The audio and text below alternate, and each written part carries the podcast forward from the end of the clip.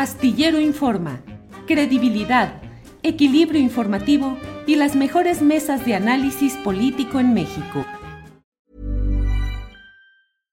One size fits all seemed like a good idea for clothes. Nice dress. Uh, it's a it's a t-shirt. Until you tried it on.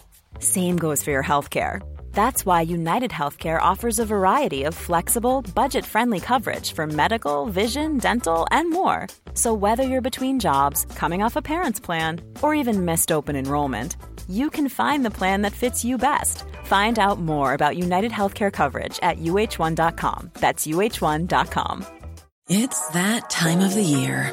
Your vacation is coming up. You can already hear the beach waves, feel the warm breeze relax, and think about work. You really, really want it all to work out while you're away. Monday.com gives you and the team that peace of mind. When all work is on one platform and everyone's in sync, things just flow wherever you are. Tap the banner to go to Monday.com.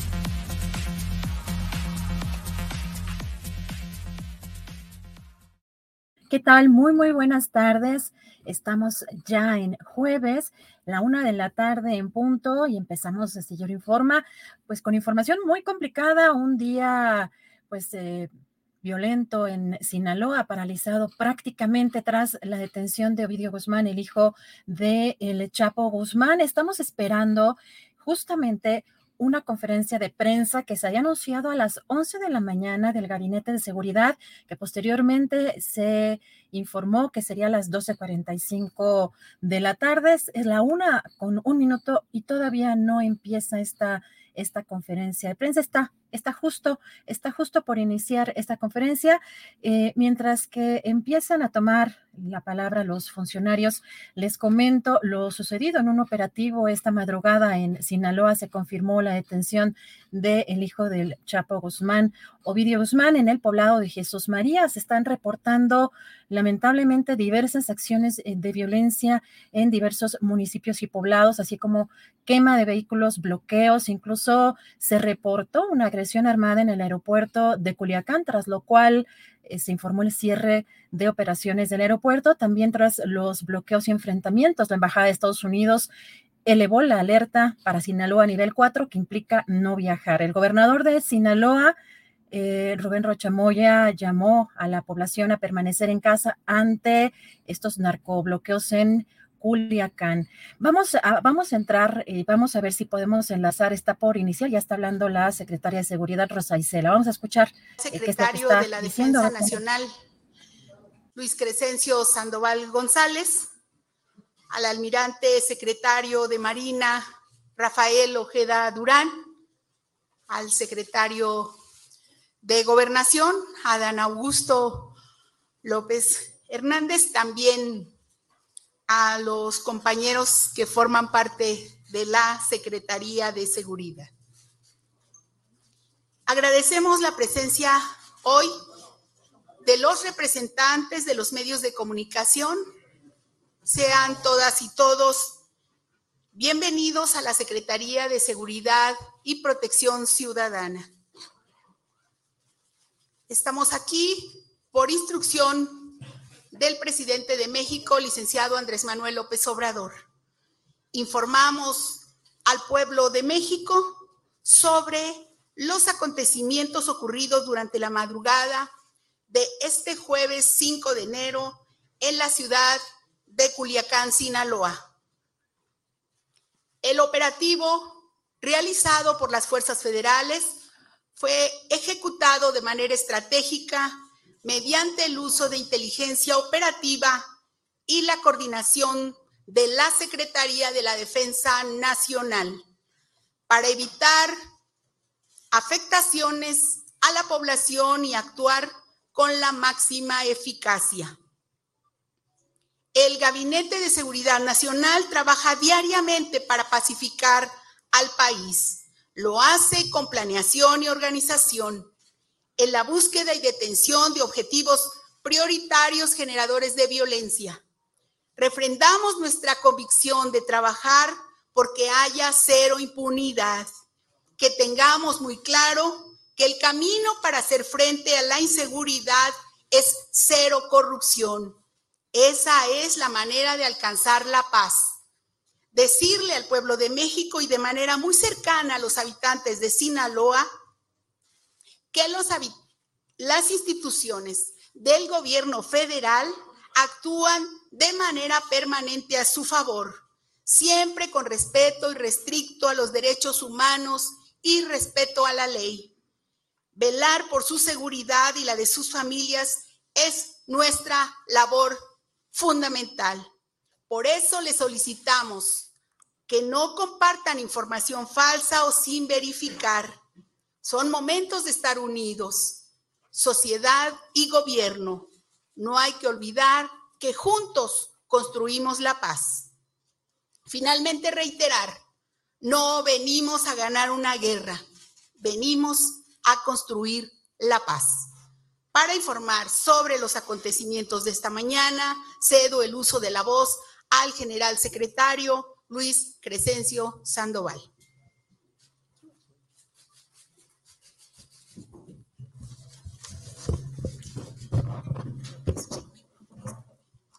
Buenas tardes a todos. Eh, en el marco de la Estrategia Nacional de Seguridad Pública y la política de cero impunidad del gobierno federal, la madrugada del 5 de enero del presente año, personal del Ejército Mexicano y Guardia Nacional, en coordinación con el Centro Nacional de Inteligencia, el CENFI, la Fiscalía General de la República y la Secretaría de Seguridad Pública de Sinaloa, detuvieron a Ovidio N., presunto líder de la fracción Los Menores afín al cártel del Pacífico. Con base en la planeación, coordinación interinstitucional y en los trabajos de inteligencia para detectar organizaciones criminales con presencia en el país, el personal militar al realizar reconocimientos terrestres al noroeste de Culiacán llevó a cabo la detención de Ovidio N. Citada detención fue derivada de seis meses de trabajos de reconocimiento y vigilancia en el área de influencia de este grupo criminal, donde se tenía conocimiento que llevaba a cabo sus actividades ilícitas. Personal de la Guardia Nacional, con apoyo a distancia del ejército mexicano, lograron identificar personal armado a bordo de varias camionetas tipo pickup, algunas con blindaje artesanal característico de las organizaciones criminales. Bajo este escenario, la Guardia Nacional se coordinó de manera inmediata con la novena zona militar en Culiacán, Sinaloa, misma autoridad que hizo las coordinaciones con todas las instancias correspondientes. Se estableció un esquema operativo de seguridad interinstitucional que abarcó diferentes círculos de seguridad, estableciendo un cerco perimetral sobre los vehículos sospechosos a efecto de proceder conforme a derecho a la, detención y revisión de los mismos. Una vez establecido el cerco, las autoridades persuadieron a las personas que se encontraban en los vehículos a descender para ser revisados, momento en que los guardias nacionales fueron objeto de agresión armada. Ante esta situación, se estableció un plan de defensa y al tener una amenaza real, actual e inminente que puso en peligro sus vidas, actuaron de conformidad con lo establecido en la Ley Nacional del Uso de la Fuerza. Después de controlar la agresión directa en contra de las fuerzas de seguridad, se identificó a Ovidio N. entre los integrantes de este grupo delincuencial logrando su aseguramiento en posesión de armamento exclusivo del Ejército y Fuerza Aérea Mexicanos. Momentos después de la detención, células integrantes de su grupo delictivo realizaron 19 bloqueos y agresiones armadas en diferentes partes de la ciudad de Culiacán, entre las que destaca el Aeropuerto Internacional Federal de Culiacán y la base aérea militar número 10. De igual forma, fueron bloqueados todos los accesos a la ciudad de Culiacán, detectándose cuatro de ellos en el acceso a la ciudad de Mochis y dos más en la salida hacia Costa Rica, Sinaloa. El detenido fue trasladado desde el punto de su detención a la Ciudad de México en aeronaves de la Fuerza Aérea Mexicana. Hasta el momento, el personal del Ejército Mexicano y Guardia Nacional continúan realizando reconocimientos terrestres y aeronaves de la Fuerza Aérea Mexicana realizan reconocimientos aéreos para coadyuvar con las autoridades civiles al restablecimiento del orden público y del Estado de Derecho. Ovidio N. es quien lidera la fracción Los Menores afín al cártel del Pacífico, generador de violencia en cuatro estados y en la región noroeste del, país. Hijo de Joaquín Guzmán Loera, quien se encuentra preso en los Estados Unidos de América. El detenido fue trasladado a las instalaciones de la Fiscalía Especializada en Materia de Delincuencia Organizada, FEMDO, para ser puesto a disposición del agente del Ministerio Público Federal y determinar su situación jurídica. Estas actividades se llevaron a cabo con estricto apego al Estado de Derecho y con pleno respeto a los derechos humanos. Cabe hacer mención que esta detención representa un golpe contundente a la cúpula del poder del cártel del Pacífico, acciones que refrendan el compromiso leal e institucional por parte del Ejército Mexicano, Guardia Nacional, CNI, CENFI, Fiscalía General de la República y Secretaría de Seguridad Pública del Estado. Como cité, continúan las agresiones por el grupo criminal y una serie de acciones de todas las instituciones para restablecer y mantener el orden y paz público. Muchas gracias.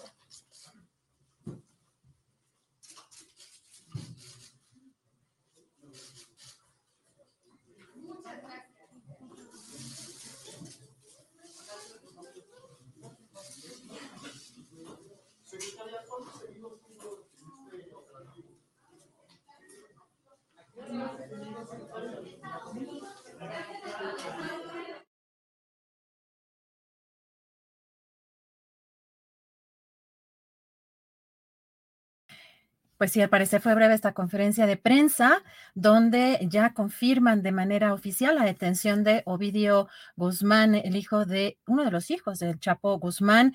Y en esta conferencia de prensa, el titular de la Sedena, Luis Crescencio Sandoval, eh, pues dio a conocer que este trabajo llevaba seis meses. Eh, pues en un trabajo de reconocimiento y vigilancia del grupo criminal, del grupo criminal también que pues se han dado 19 bloqueos entre los que se encuentran el aeropuerto eh, de Culiacán y la base militar número 10. Fue trasladado, también confirman, a la Ciudad de México y lo consideran un, golpe contundente al eh, cártel del Pacífico. Hay mucha información que está surgiendo en estos, en estos momentos en, todo, eh, en todo Sinaloa porque hay, em, pues en toda la entidad, porque hay pues muchas, eh, muchos, eh, muchos ciudadanos que están resguardándose en algunos puntos. Eh, vamos, a, vamos a continuar con unos videos de lo que han estado difundiendo precisamente en redes sociales. Estos dos videos los han difundido en redes sociales, pero justo es lo que a lo que se refirió el titular hoy eh, de la Sedena en esta conferencia. Eh, estos videos también fueron compartidos por algunos medios de comunicación como la eh, revista Espejo y pues en el primero se observa a un, avión de la Fuerza Aérea Mexicana que habría recibido disparos sobre la pista de aterrizaje. Vamos, vamos a escuchar, vamos a ver este video. ¡A la! ¡A la virga! Están carraqueando el avión de la, de la Fuerza Aérea que acaba de llegar. Chinga tu madre. Vete a la virga, vete a la virga. acaba de aterrizar y lo carraquearon ahorita a la verga. Gato, madre. Viste a la virga. No mames.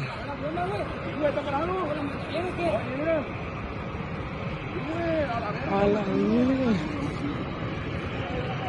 Chinga tu madre, Ahí está. El carraqueado. El poderoso. No mames a la verga. Lo carraquearon en cuanto llegó, le empezaron a tirar balazos.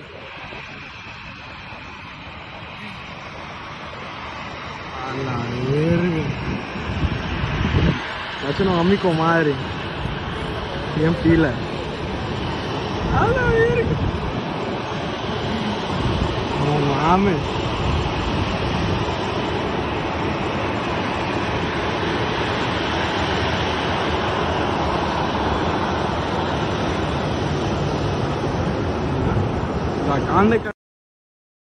Bueno, y en este segundo video que vamos a ver, eh, puede observarse al interior del aeropuerto de Culiacán algunos trabajadores demostradores que buscan eh, resguardarse. Vamos, vamos a ver este video.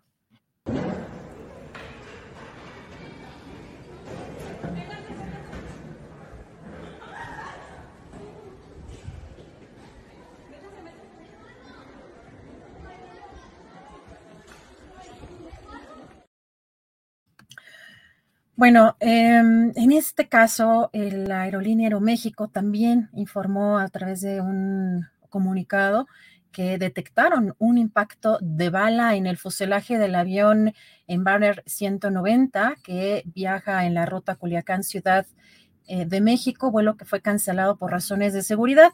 Esto fue lo que dijo en, eh, en, la, en este comunicado la aerolínea dijo que tras este incidente se activaron los protocolos de la compañía y se dio aviso a las autoridades correspondientes con quienes coordinaremos las investigaciones. Los clientes y colaboradores se encuentran a salvo. También hemos estado viendo algunos reportes periodísticos en el caso de un reportero, eh, Gilberto Mesa, en vivo en Foro TV, eh, dio a conocer cómo lo bajaron de un vehículo donde circulaba y que llevaba 30 minutos caminando.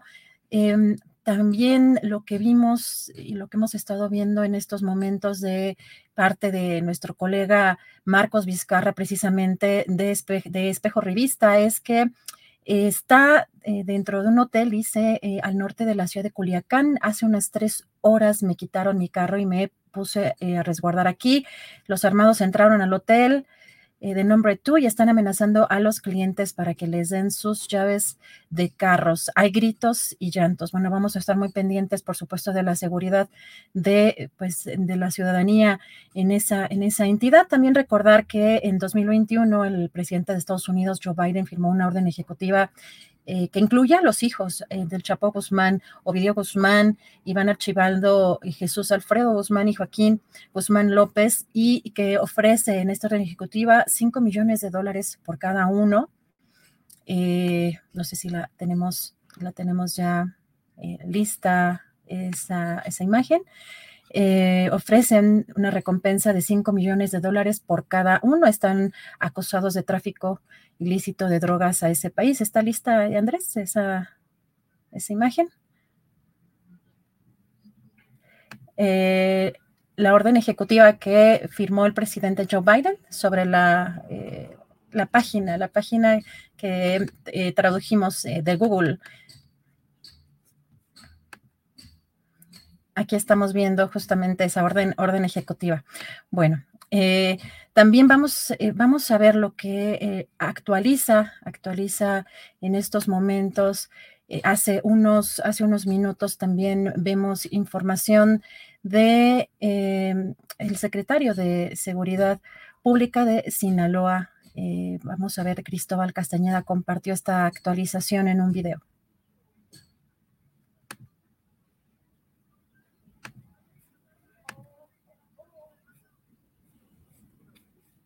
Si tenemos ese, si, tenemos ese video. Seguimos trabajando para controlar la, situación. Se siguen presentando bloqueos. Tenemos este, actualmente nueve bloqueos aquí en Culiacán, tres en Mochis, seis en la zona sur.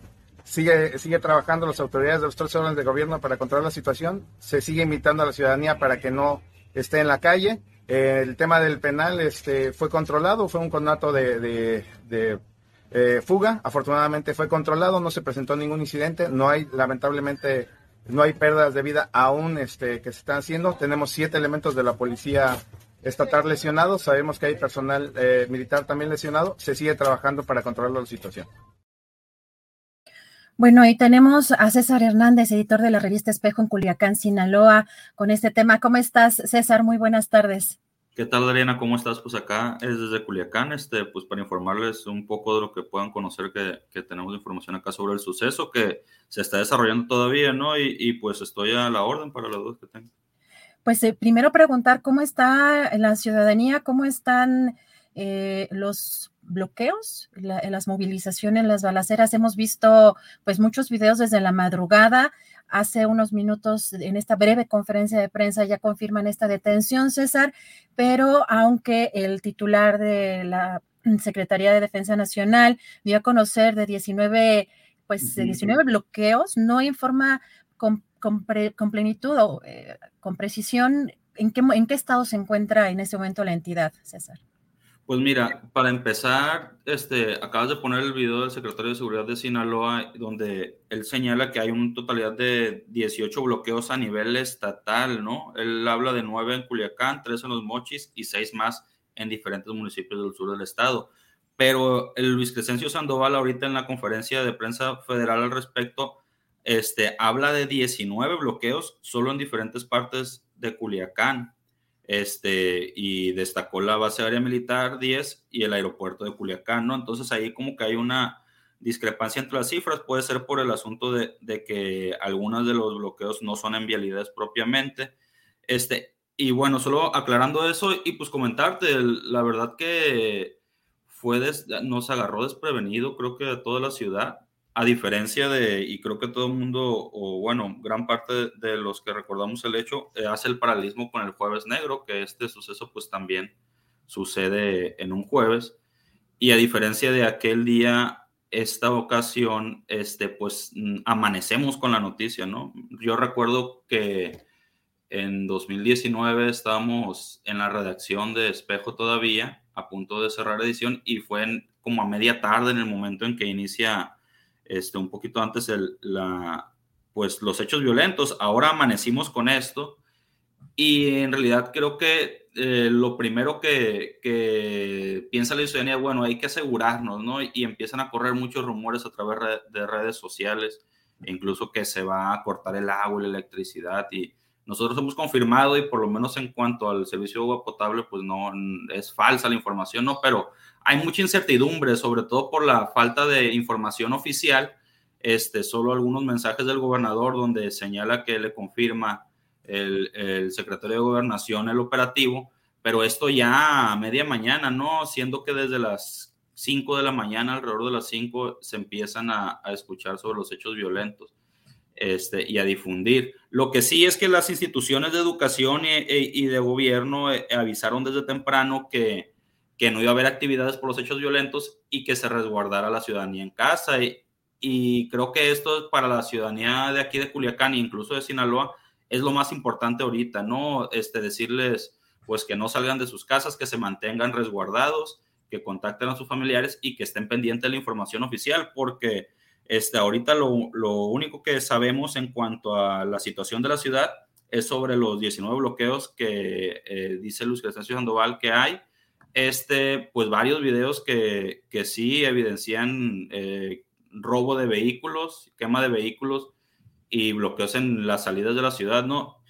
Y pues un buen número de agresiones a colegas. Eso también como que lo quiero resaltar porque ha habido un buen número de agresiones a colegas, se está dando seguimiento pues a través de organizaciones como Artículo 19 y cuentan por lo menos nueve. Yo, yo personalmente he conocido de varios casos e incluso un colega, como ya lo reportabas de acá de Revista Espejo, que fue despojado de su auto, ¿no? Este, ya para cerrar y para no hablar más y que, me, y que me puedas resolverte dudas, pues nada más que la situación sigue siendo de incertidumbre y que, y que pues todavía no sabemos cómo va a estar la seguridad en las próximas horas en la ciudad. César, pues e, efectivamente hoy en la conferencia no quiso, de hecho no tomaron preguntas, fue una conferencia muy breve. Em, la, parte que pues llama la atención después de todos estos hechos y, como bien ya lo reportabas de algunos colegas que han sido eh, agredidos, es preguntarte, César, si hay conocimiento de civiles heridos o civiles que hayan sido eh, asesinados eh, o alguna situación más allá de estos bloqueos y estos disparos. Veíamos de pronto también algunas imágenes de, pues dentro del avión, creo que de Aeroméxico, al parecer en algunos medios reportaban que sí había habido algún, algún herido.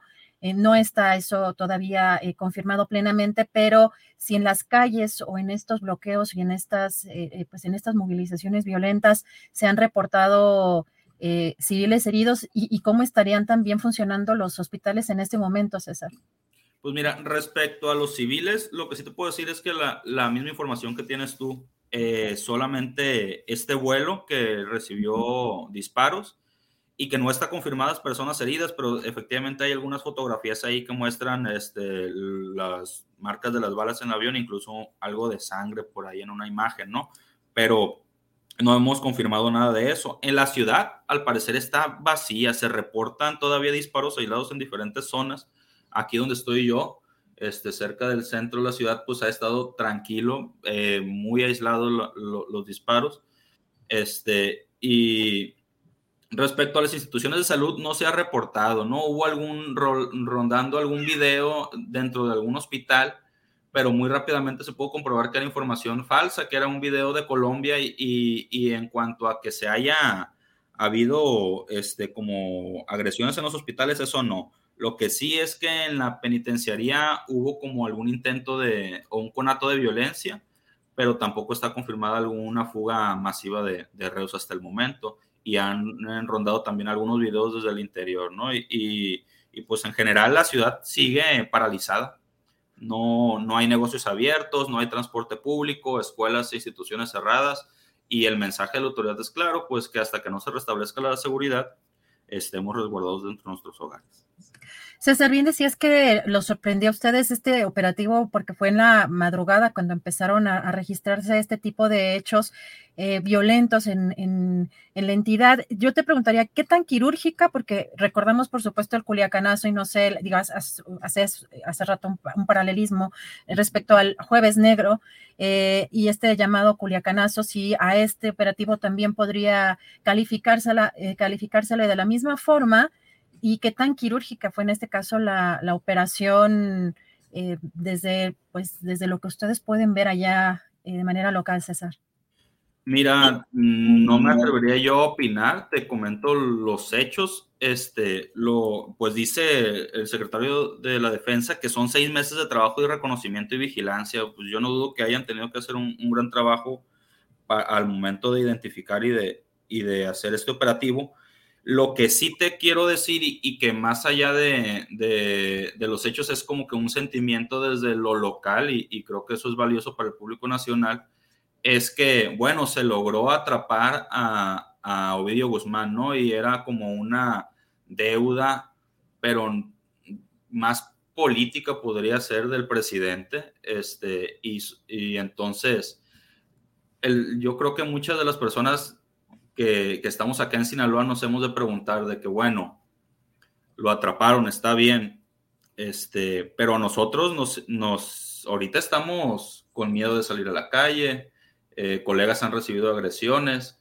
este, familiares y civiles, lo que sí te puedo hablar es de que despojos de autos, de vehículos, de personas que han sido civiles, no, no periodistas, este, y, y nada te va a justificar, pues, el, el, el tener que una ciudad esté tomada.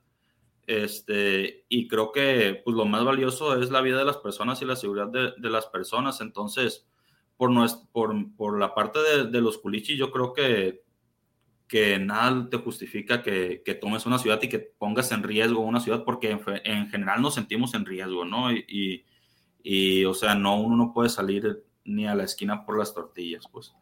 Y, pues eso, eso es, ¿no? Independientemente de si, yo no te voy a decir si es, si fue exitoso, si fue fallido. Lo que te puedo decir es que la ciudad está tomada, varias ciudades del estado están tomadas, hay incertidumbre entre la población y que yo la verdad lo primero que hice al despertarme y darme cuenta de este asunto, de todo lo que estaba sucediendo, fue contactar a mi familia y ver que estuvieran seguros y, a salvo. César, pues te agradezco mucho la oportunidad de platicar contigo. Eh, lamentamos mucho que, estén viviendo esto eh, pues allá y reiterar nada más, no se sabe entonces hasta el momento bajas de civiles que hayan sido asesinados. Hay pues todavía tomas de algunas ciudades o, movimientos eh, en, esta, en este sentido, pero al momento no podemos reportar, digamos, una, una situación en contra de civiles que lamentar.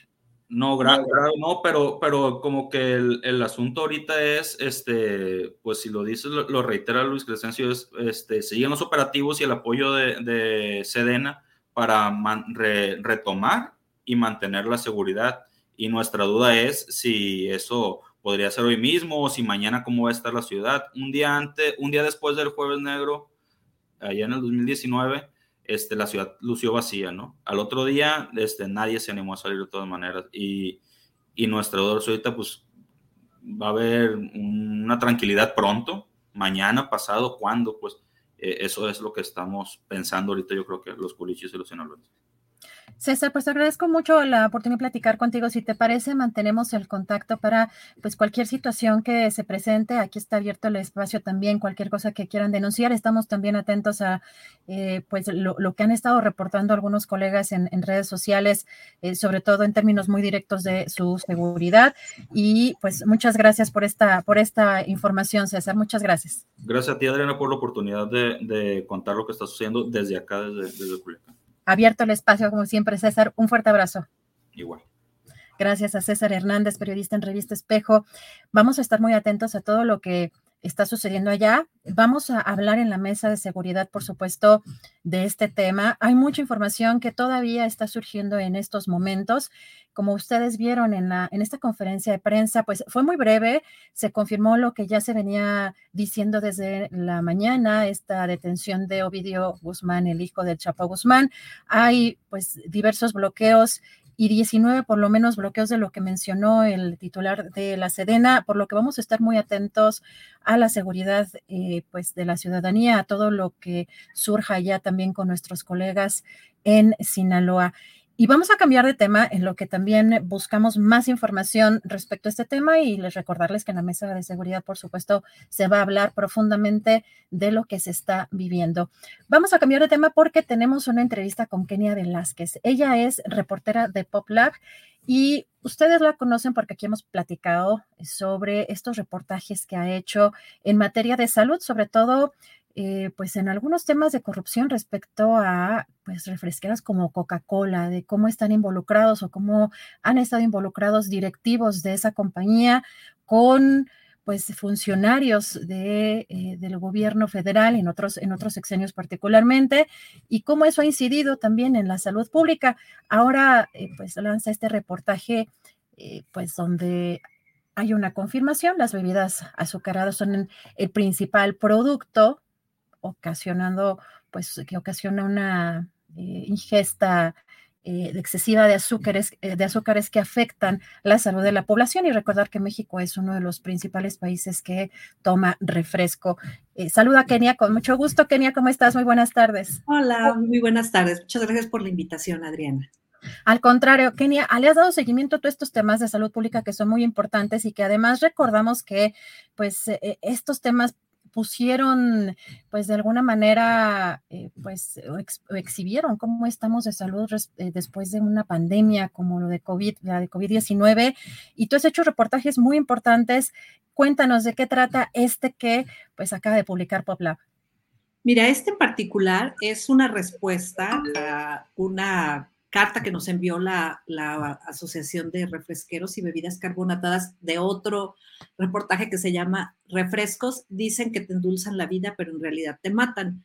En ese reportaje yo lo que hice fue, eh, pues, publicar, hacer una nota con todos los, eh, con toda la evidencia científica que hay, que ha sido publicada en revistas prestigiosas de salud, que ha sido revisado por pares, que bueno, cumple como con todos los requisitos pues para hacer un trabajo científico tomado en serio. Y además entrevisté al doctor Simón Barquera, que bueno, es un experto a nivel mundial, él es mexicano, sobre estos temas de obesidad, diabetes, sobrepeso y cómo los refrescos y las bebidas azucaradas en general afectan a la salud. Entonces, bueno, en, estos estudios lo que encontramos fue que eh, los refrescos, consumir refrescos de manera regular eh, te produce desde caries hasta afectaciones, bueno, obesidad, diabetes, eh, enfermedades cardiovasculares, incluso se llega a hablar hasta de cáncer y que las bebidas eh, que tienen edulcorantes no son menos dañinas, ¿no? De hecho, se ha encontrado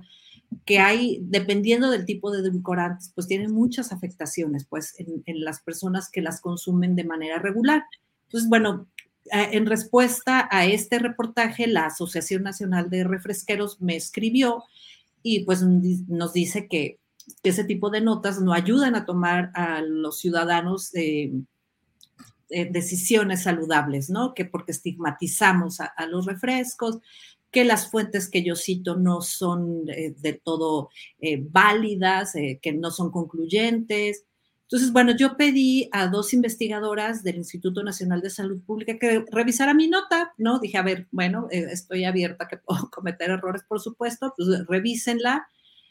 Y bueno, pues ellas lo que, que, que es este reportaje que sacamos, pues mostrando los argumentos de la industria refresquera y bueno, lo que las expertas en el tema, no, no lo digo yo, lo dicen expertos en el tema, este, es sobre los refrescos. Entonces, bueno, ellas lo que dicen es, bueno, sí, eh, ustedes dicen que no, no causan daños, claro que sí causan daños. Eh, la, industria refresquera habla mucho de, de, que esto es un asunto personal, ¿no? Que, que la gente debe de tomar sus decisiones personales. Pero dada la gravedad eh, y el impacto de, consumir estos productos que hay pues en la población mexicana particularmente, pues sí tienen que tomarse medidas de salud pública, ¿no? No es algo tan sencillo de decirle a la gente, deja de tomar, porque como hemos visto en otros eh, reportajes, pues eh, se crea una adicción, hay una adicción al refresco. Entonces, bueno, ellos dicen que no se les puede responsabilizar por la epidemia de obesidad y sobrepeso y diabetes que hay en México, pero bueno, las investigaciones del Instituto Nacional de Salud Pública con la encuesta nacional de salud y otros organismos, pues lo que detallan es que el gran, la gran parte de el 63% del exceso de azúcares añadidos que toman los mexicanos provienen de bebidas azucaradas. Entonces, bueno, en ese reportaje de lo que hablamos es, eh, tratamos de mostrar, de desmontar pues las mentiras eh, que ha estado, o las verdades a medias, pues que ha estado diciendo la industria refresquera, como estas cosas, ¿no? Que, son elecciones personales, que los edulcorantes eh, se les ha hecho pruebas de toxicidad y pues no son tóxicos y efectivamente no son tóxicos, no, no te tomas un sobrecito de algún edulcorante vas a morir, pero sí trae una repercusión si los consumes a largo plazo. Y bueno, también, además de, estas entrevistas con, las expertas, eh, recientemente fue publicado un estudio que hizo un análisis histórico de las investigaciones que la industria de azúcar en Estados Unidos apoyó y financió. Y lo que muestra este estudio es que desde 1950 se sabía que eh, los accidentes cardiovasculares, las enfermedades coronarias eran producidas principalmente por azúcar. Y hicieron una gran campaña y que modificaron el discurso y bueno, la mayoría de las personas lo que lo asociamos pues son estas enfermedades con el consumo de grasas, pero el azúcar tiene un gran papel en estos, en estos problemas y hay que recordar que las enfermedades del corazón son la primer causa de muerte, no solo en México, sino a nivel mundial.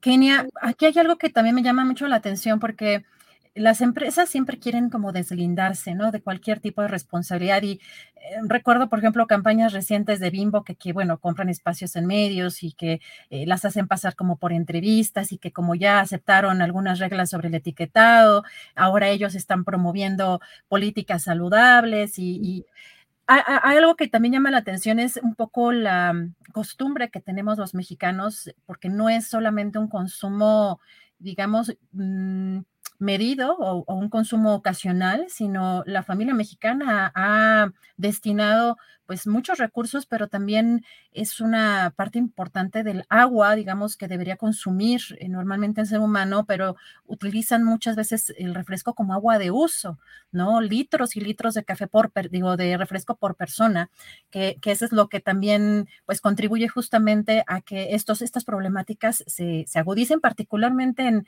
en, nuestro país, pero sí llama la atención, eh, Kenia, el hecho de que se quieran siempre deslindar estas, estas empresas. ¿Has tenido respuestas a, este reportaje? No, a este ya, ya no me dijeron nada, pero mira, es, este discurso es muy parecido al que usaba la industria tabacalera cuando negaba los efectos ¿no? que, podía producir cáncer. Es el, los expertos dicen, es el libro de jugadas. Utilizan las mismas estrategias, ¿no? Para decir, bueno, pues si la gente fuma, pues este, no, que no se exceda, ¿no? Y un poco yo, bueno, yo les pregunté en, cuando me, después de que nos enviaron la carta, yo les dije, a ver, díganme cuál es la cantidad saludable de consumo de refresco, porque siempre te dicen, es que no te excedas, o sea, ¿cuál es la porción? Y bueno, me, me dicen, es que depende del peso, la edad, si consumes, si haces, si, o sea, no existe una medida inocua de, consumo de, refresco. No, no, no, te aporta nada por ahí. Em, hay una, un clip que, bueno, luego les voy a compartir que sobre el, en el que habla el doctor Simón Barquera, que nos dice, bueno, el cuerpo humano no está diseñado para consumir refrescos.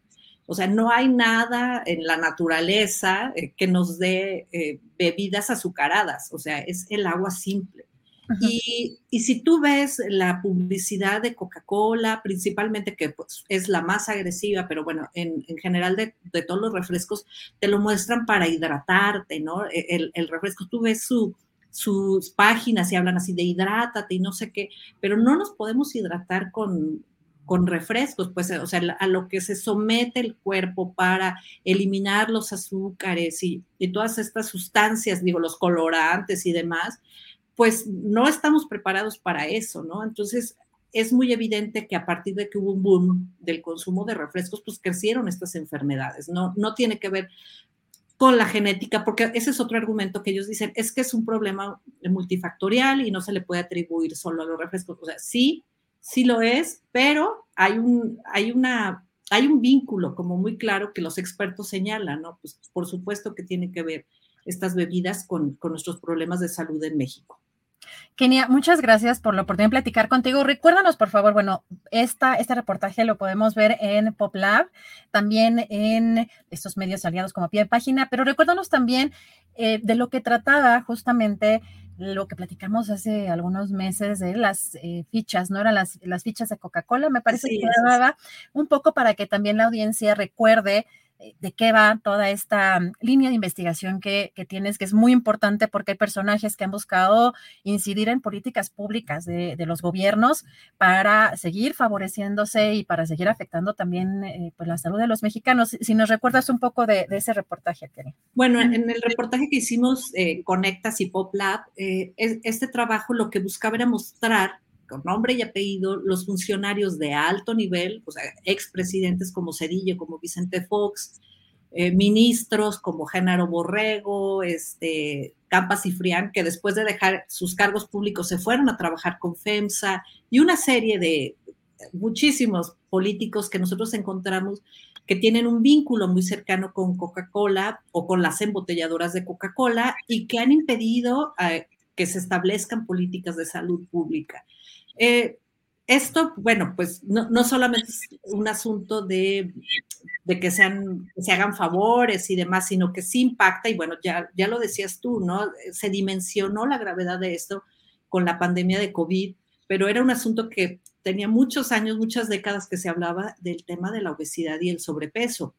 Y cualquier medida que se ha tratado de implementar la han eh, bloqueado, la han hecho más light, por ejemplo, el impuesto a bebidas azucaradas, eh, pues quedó, se supone que debería de ser del 20%, quedó en el 10%, eh, y así muchas medidas, ¿no? Que han querido ahí sí edulcorar, ¿no? Hacerlas mucho más eh, flexibles.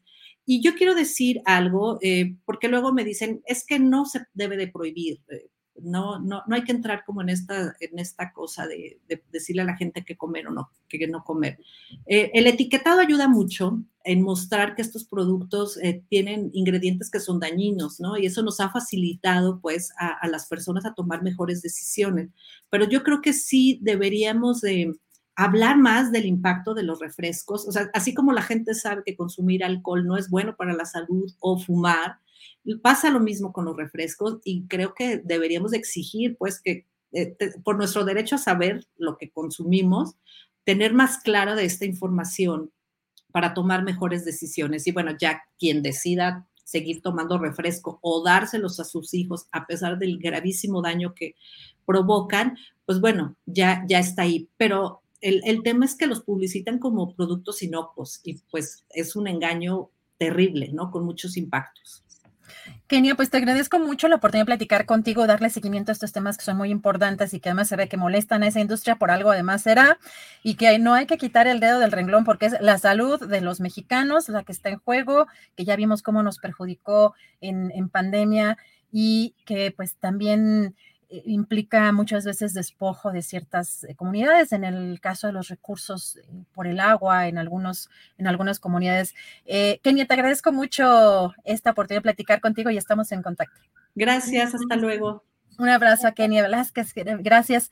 Eh, estamos en contacto porque este es un tema muy importante. Les recuerdo que vamos a seguir hablando de la detención de Ovidio Guzmán, el hijo del Chapo Guzmán, eh, todo lo que se dijo en esta conferencia de prensa en la mesa de seguridad. Estamos eh, en la recopilación de más información mientras tanto vamos a entrar con nuestra querida colega Daniela Barragán. Ella es reportera de Sin embargo y conductora de Café y Noticias, que además hay cambios allá en Sin embargo. ¿Cómo estás, Dani? Muy buenas tardes. Hola, querida Adriana, muy bien, gracias. Buenas tardes a todos los que están aquí en, Astillero Informa. Pues sí, arrancamos, en, sin embargo, con muchos cambios. Ya Noticias estoy junto con Perla Velázquez y bueno, pues qué te digo, la información esta semana no ha parado y menos el día de hoy. Así es. Y, y, en lo que estamos preparándonos también con más información sobre esta detención de Ovidio Guzmán, el hijo del Chapo Guzmán, hay un tema que eh, pues creo que eh, le has dado mucho seguimiento en las notas y en, las, en los reportajes que has hecho y que me parece muy importante, eh, Dani, no quitar el dedo del renglón sobre el tema de los feminicidios, sobre este tema de las violencias contra las mujeres y en, sin embargo sacaste un reportaje precisamente sobre el trabajo de las fiscalías porque es algo de lo que aquí hemos también hecho hincapié que la revictimización en el caso de los feminicidios muchas veces de manera fundamental nace allí o reside allí. ¿Cómo, cómo, platícanos de este reportaje y cómo están las cosas? Porque mencionas particularmente dos casos, uno el de Devani Escobar, que incluso hay pues nuevas detenciones, aunque ya es en el aspecto local y ya el, caso no lo traen ellos, pero pues poco se ha avanzado a muchos meses de, de haber sucedido, Ani. Sí, mira, Adriana, amigos, el, texto que publicamos en sin embargo.mx sale como una serie de anuarios que hacemos de los temas importantes. El 25 de noviembre pasado eh, nos metimos a revisar las cifras porque hay veces que se dice muy a la ligera de cuántos asesinatos eh, de mujeres ocurren al día, nos metimos a ver las cifras del número total de homicidios y feminicidios y pues sí, se confirma eh, la cifra que es demoledora de que en todo 2021, en, me refiero a 2021 porque en 2022 tenemos todavía datos preliminares, pero en todo 2021 10 mujeres fueron asesinadas al día 10 mujeres. Cuando hablamos de eso, la respuesta en los últimos años, es a ti también te ha, llegado, es que, ah, bueno, es que hay tantos feminicidios porque ahora sí se cuentan bien. Pero si nos vamos a lo que fue el año 2022, pues tenemos dos casos, podríamos enlistar más, pero tenemos dos casos que fueron emblemáticos que hablan de cómo todavía no podemos asegurar que las fiscalías y que los estados están contando de manera correcta los asesinatos violentos de mujeres. ¿Cuáles son esos dos casos? El de Devani Escobar y el de Ari Fernanda. Los dos tienen mucho, mucho en común. Uno ocurre en abril y el otro ocurre eh, en noviembre uno allá en Nuevo León y otro acá en la Ciudad de México, y tienen muchas cosas en común. Si ustedes eh, recuerdan, ambos casos eh, pues impactan a, la sociedad primero con el tema de la búsqueda de pues eh, localizarla, se comparten fotografías, la fotografía de Devani que se nos quedó marcada a todos, que es la de ella esperando un carro en la mitad de la carretera en la noche este, pues claro que, se hizo eh, viral esa fotografía, también con Ari Fernanda, todos la estaban buscando porque se decía que pues un taxi de aplicación la había secuestrado, pero pues eh, si no hubiera sido por el esfuerzo en el caso de Devani, de sus papás y en el caso de Ari, de sus primas, los casos hubieran quedado como algo aislado. Lo de Devani, recordemos que es la misma fiscalía la que dice, ah, este, pues eh, se, tropezó y se cayó a la cisterna. Y con Ari también era un carpetazo de que había bebido mucho alcohol, que también es un, eh, una etiqueta muy constante para intentar cerrar eh, los casos de feminicidio. Y en el caso de Ari Fernanda, dicen, ah, pues saben que es que ella bebió demasiado y se cayó en un barranco en la autopista de La Pera y se ahogó con su propia saliva. O sea, los dos vemos ahí la intención de las propias autoridades de dar carpetazo casi inmediato a estos casos que se habían viralizado. Entonces, eh, lo que tenemos, y por eso recuperamos eh, los dos casos, es que nos demuestran cómo, a pesar de que las fiscalías puedan contar con los protocolos más actualizados de feminicidio, no están cumpliendo ni con la básica, que eh, con la que inicia pues, la, la, etiqueta de los feminicidios, que se determina que nacen porque todo este homicidio, toda muerte de mujer violenta, debe ser investigada como tal, como feminicidio. Entonces, pasan los años, hay, hay inversión en los estados, aparente inversión con perspectiva de género, hay este, capacitación para las fiscalías. Morelos tiene un protocolo eh, pues de avanzada en materia de feminicidio e investigación y vemos que a, las primeras de cuentas eh, quieren, quieren dar carpetazo y estos dos casos son la muestra de ello. Entonces, es eh, por lo tanto muy importante mencionarlos, no perderlos de vista, porque si estamos hablando de que en un año 10 mujeres, 10 mujeres fueron asesinadas al día, pues esa cifra eh, podría esconder más feminicidios porque, digamos, dentro de la tragedia, el caso de Devani y de Ari Fernanda tuvieron, por así decirlo, y aunque suene fuerte, un privilegio que tienen eh, la misma característica de que fueron casos que contaron con muchísima exposición, pero desafortunadamente no todos los casos tienen, suena muy fuerte decirlo, pero no todos los casos tienen esa suerte de que los medios de comunicación los tomemos, entonces por eso meternos a las cifras es, es importante porque cuántos casos eh, no, eh, las familias se quedaron esperando a que las autoridades hicieran algo, pero pues al final de cuentas no hicieron nada. Dania, aquí yo te preguntaría tu valoración también del aspecto periodístico, que creo que sobre todo en, en el caso de Devani fue pues también fundamental para empezar a construir una línea o una narrativa que favorecía las investigaciones o la, eh, la propia línea discursiva de la fiscalía o del fiscal en ese entonces.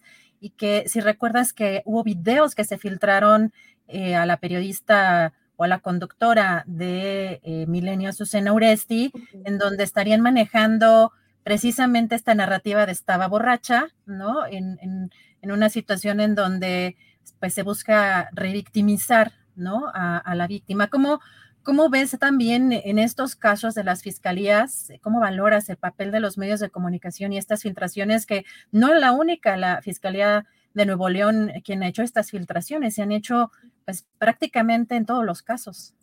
Sí, eh, son los medios de comunicación como herramienta y es también eh, como el quitarle la máscara incluso a muchos eh, medios que el 8 de marzo se ponen de morado y se dicen pues ser los más feministas, ¿no? Por ejemplo, lo de Azucena Oresti fue lamentable y no hay que tampoco hay que olvidarlo porque pues incluso lo que filtran son estas conversaciones de con el fiscal de ándale, yo siempre te he ayudado y sí, o sea, se nota hay una relación de cómo eh, le pasan eh, videos a, la periodista Uresti donde ella ya está diciendo pues qué tenía en la bolsa, eh, diciendo que Devani Escobar consumía drogas y sí, generando esa narrativa, ayudando a generarla. También, por ejemplo, en el mismo caso de Devani está la filtración de una autopsia eh, de la segunda, si no mal recuerdo, de la segunda autopsia que ni siquiera los papás estaban todavía enterados eh, y se la filtran al país y el país la saca también eh, con toda la peligrosidad que tiene para la investigación. Entonces, creo que en ambos casos, porque sale, salen todos estos estereotipos que pues vulneran la, vida de las mujeres, las que incluso ya están, ya, ya fallecieron y a, las que estamos vivas todavía, ¿no? Antes de primero eh, situarse en la agresión es o cómo se vestía, o si había bebido, o si había consumido drogas, por qué había ido a una fiesta, por qué estaba eh, sola de noche, por qué esto, por qué aquello. Antes, o sea, eh, están como todas estas capas antes de hablar eh, de la agresión en sí misma. Entonces, pues hay que decirlo también con todas sus palabras. O sea, los medios de comunicación en estos y en otros casos también, este hemos jugado como herramientas de unas fiscalías incompetentes. Entonces, eh, pues también ahí está el reto de nosotros de como de ir rompiendo esas malas prácticas que pueden ser atractivas, ¿no? O sea, eh, te pueden eh, convencer por la parte de las visitas, del rating de esto, pero, o sea, creo que si, si hay una crisis de las fiscalías, hay una crisis de las fiscalías en concreto para atender los feminicidios que los tratan de una manera déspota, de, eh, terrible, es muy, muy feo lo que ocurre con el tema de las fiscalías, cientos de testimonios eh, de, madres, de hijos, de mujeres que, han sido asesinadas, pues hablan de cómo están pues por completo desprotegidas por eh, estos funcionarios públicos que, insisto, se ha gastado mucho dinero, tanto en la administración pública federal como en estatal, en estos cursos que dan como ciertos despachos o consultorías para sensibilizar sobre perspectiva de género, pues que no han funcionado, que todavía tenemos a familias eh, desamparadas buscando justicia, buscando medios de comunicación que sean sensibles. Entonces, creo que a nosotros sí nos corresponde más estar siempre del lado de las familias que estar eh, del lado eh, de las fiscalías, porque si nos colocamos de ese lado estamos siendo partícipes de lo más podrido en materia de feminicidios. Daniela, pues te agradezco mucho la posibilidad de platicar contigo porque estos temas son importantes por muchas razones. Hay que siempre cuestionar las cifras oficiales, hay que contrastarlas, hay que verificar también cómo se está manejando este tema de los feminicidios, porque de pronto también, como dices, hay una, hay una situación en la que eh, pues se puede vanagloriar un gobierno de que se están bajando las cifras o al revés pueden estar subiendo, pero cuáles son, cuál es el trasfondo de estas cifras es importante y también el papel que tenemos los medios de comunicación en la revictimización, muchos casos para a la hora de querer ganar la nota y es muy importante que no pues eh, que no quitemos el dedo del renglón justamente en donde se están atorando muchos de estos lamentables y tristísimos casos de una violencia pues de género muy agudizada en nuestro país. Dani, pues te agradezco mucho a reserva de que quieras concluir con algo. No, sí, simplemente eh, redondear esta parte que es como de, insisto, de donde sale el reportaje que publicamos esta semana, que es, o sea, el que vaya aumentando eh, la cifra de feminicidios no es justamente porque ya se estén contabilizando de manera correcta, sino porque quizá hay cada vez más presión de, familias, de, víctimas también eh, de agresiones que están ahí insistiendo en que no se cierren las carpetas. Quizá no simplemente es buena tarea del gobierno, sino también la insistencia y perseverancia de las familias. Muchas gracias, Dani. Daniela Barragán, reportera, periodista de Sin embargo y conductora de Café y Noticias ahora en esta nueva etapa. Y entiendo que también Romina está en la noche con Pedro Mellado, nuestro colega también querido. Claro que sí, están en un nuevo proyecto a las 10 de la noche, sin embargo, al aire para que lo sigan. Y pues, Adriana, muchísimas gracias por la invitación. A la orden siempre. Muchas gracias. Feliz año, querida Dani Barragán. Estamos en contacto. Gracias a Daniela Barragán.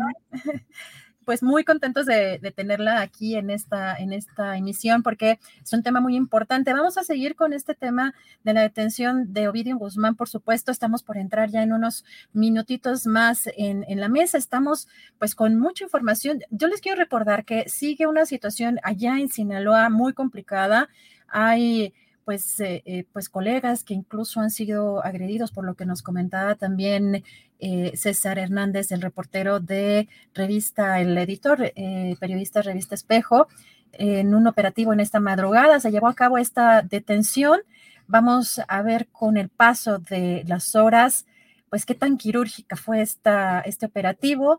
Y hay bloqueos, y ya lo mencionaba el titular de la Secretaría de la Defensa Nacional, 19 bloqueos. Y vamos a ver, vamos a recordar previo a entrar a la mesa qué fue lo que dijo en esta conferencia el titular de la Serena. En el marco de la Estrategia Nacional de Seguridad Pública y la política de cero impunidad del gobierno federal, la madrugada del 5 de enero del presente año, personal del Ejército Mexicano y Guardia Nacional, en coordinación con el Centro Nacional de Inteligencia, el CENFI, la Fiscalía General de la República y la Secretaría de Seguridad Pública de Sinaloa, detuvieron a Ovidio N., presunto líder de la fracción Los Menores afín al cártel del Pacífico. Con base en la planeación, coordinación interinstitucional y en los trabajos de inteligencia para detectar organizaciones criminales con presencia en el país, el personal militar al realizar reconocimientos terrestres al noroeste de Culiacán llevó a cabo la detención de Ovidio N.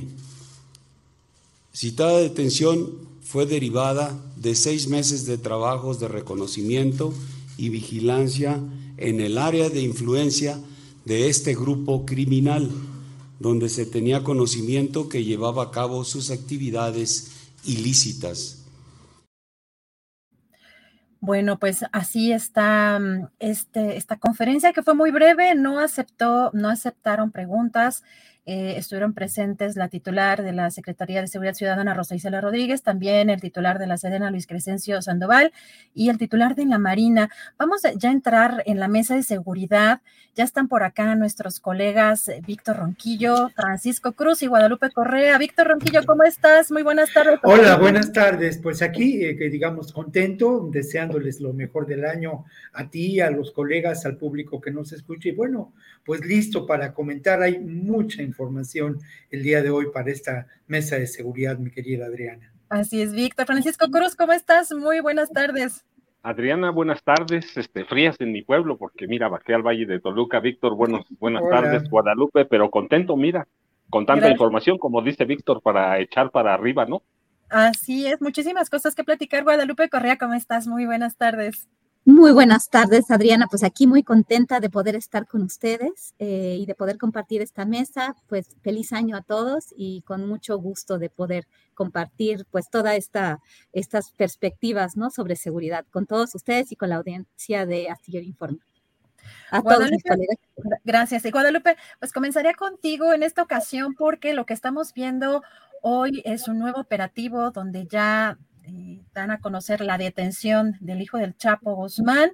Preguntar, pues como hay reportes de que hay muchos lugares bloqueados, y prácticamente inmovilizado la, entidad, hay mucha información que está fluyendo respecto, pues, eh, tanto a eh, pues, por ejemplo, el Instituto Electoral Local no está funcionando, el aeropuerto, también pues el gobernador ha llamado a no salir de sus casas, una situación que ha paralizado prácticamente la entidad. ¿Cómo, cómo ves? Yo pregunto sobre todo en términos de pues lo que pasó el jueves negro en 2019, eh, pues con lo que se llamó el Culiacanazo, si podemos mencionar o decir que es algo similar o esta operación fue más quirúrgica. Bueno, Adriana, me parece un momento muy, muy complicado y un momento también políticamente geopolítico, un momento geopolítico pues, pues particular, ¿no? La visita de Joe Biden, la trilateral, México, Canadá, Estados Unidos. Eh, en este momento, pues muchas personas se encuentran especulando, también el juicio de Genaro García Luna. Pareciera ser que esta es una operación más quirúrgica, pero obviamente eh, tiene pues eh, incidencia, tiene un, unos, un, impacto muy importante, ¿no? Y esto lo hemos visto en los, los caminos, en pues toda esta inmovilización que tiene pues a la ciudad de Culiacán, al estado de Sinaloa en particular, pues, pues de una forma este, pues, en, en, llamas de alguna manera, no como se planteó en el año 2019, que se vio que el presidente decide este, liberar, eh, no continuar con esta, con esta operación, pero pareciera ser que en este momento, de acuerdo a los informes o a lo que se dice en, en, la ciudad de Culiacán, en el estado de Sinaloa, he tenido contacto con algunas de las personas que viven ahí. Es bien interesante, ¿no? Cómo las personas que viven ahí este, hablan mucho de, de lo que implica en términos de, de la lucha entre grupos del crimen organizado, del cartel de Sinaloa,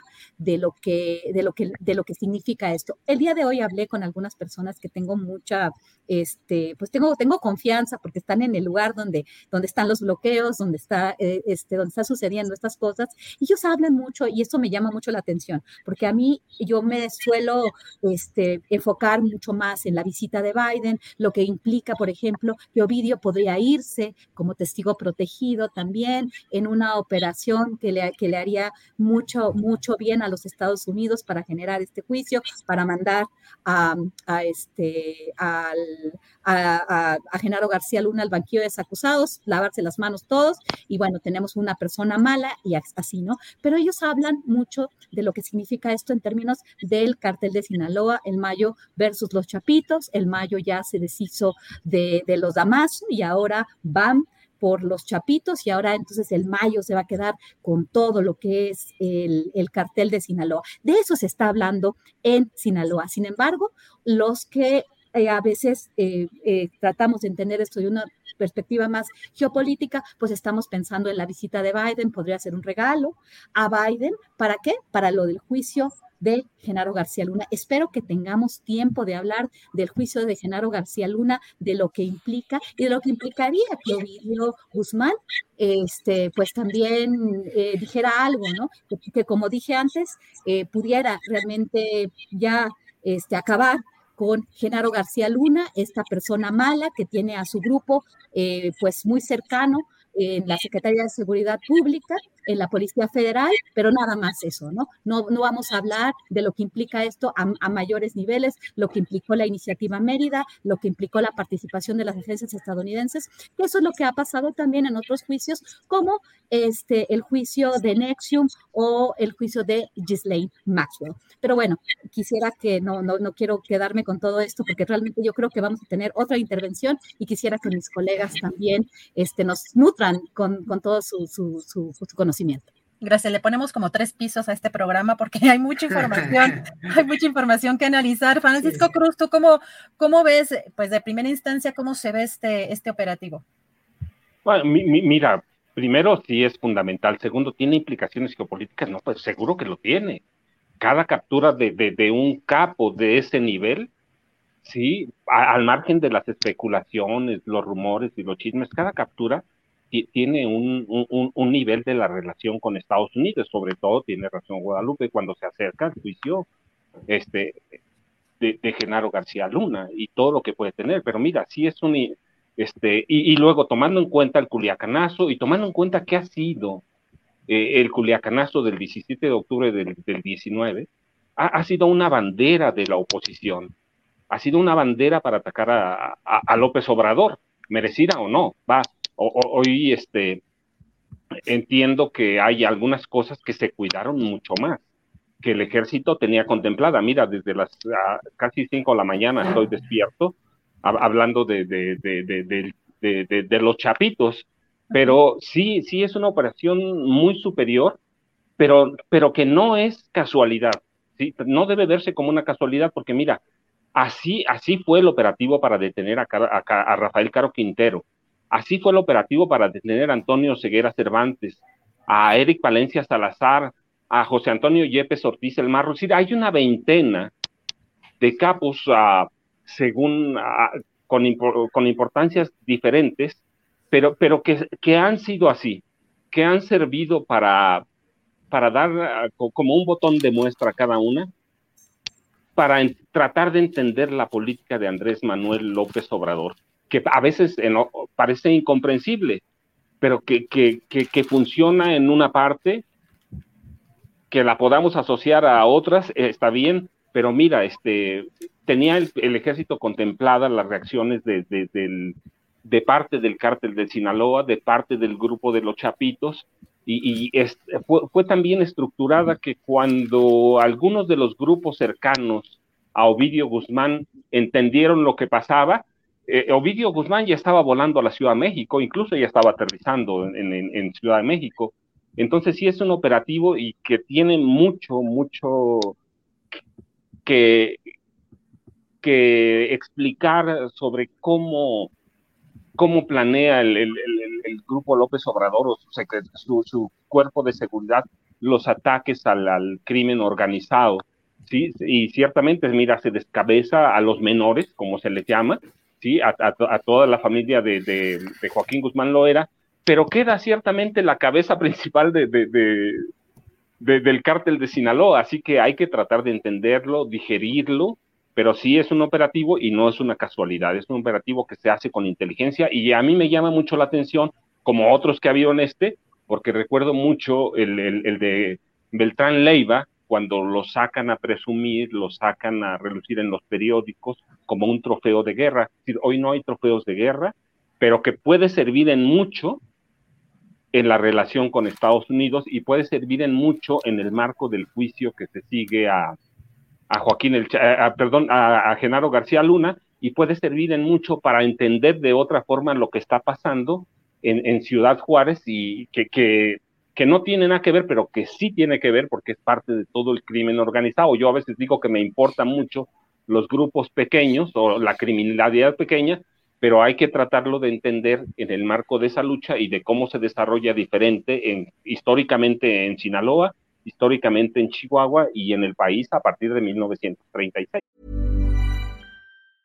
Cool fact a crocodile can't stick out its tongue. Also, you can get health insurance for a month or just under a year in some states. United Healthcare short term insurance plans, underwritten by Golden Rule Insurance Company, offer flexible, budget friendly coverage for you. Learn more at uh1.com. It's that time of the year. Your vacation is coming up. You can already hear the beach waves, feel the warm breeze, relax, and think about work. You really, really want it all to work out while you're away. Monday.com gives you and the team that peace of mind. When all work is on one platform and everyone's in sync, things just flow wherever you are. Tap the banner to go to Monday.com.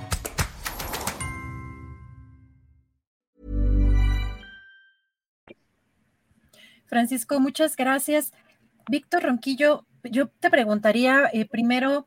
Sí, eh, pues hay aquí un trabajo también conjunto con Estados Unidos en este trabajo de inteligencia que ya mencionaba Francisco Cruz y también sí en el caso, por ejemplo, de los de los chapitos respecto a 2019 quizá hay una eh, una menor fuerza que en ese que en esa época y por lo cual se, se está llevando a cabo este operativo o cómo ves tú esto que está pasando el día de hoy.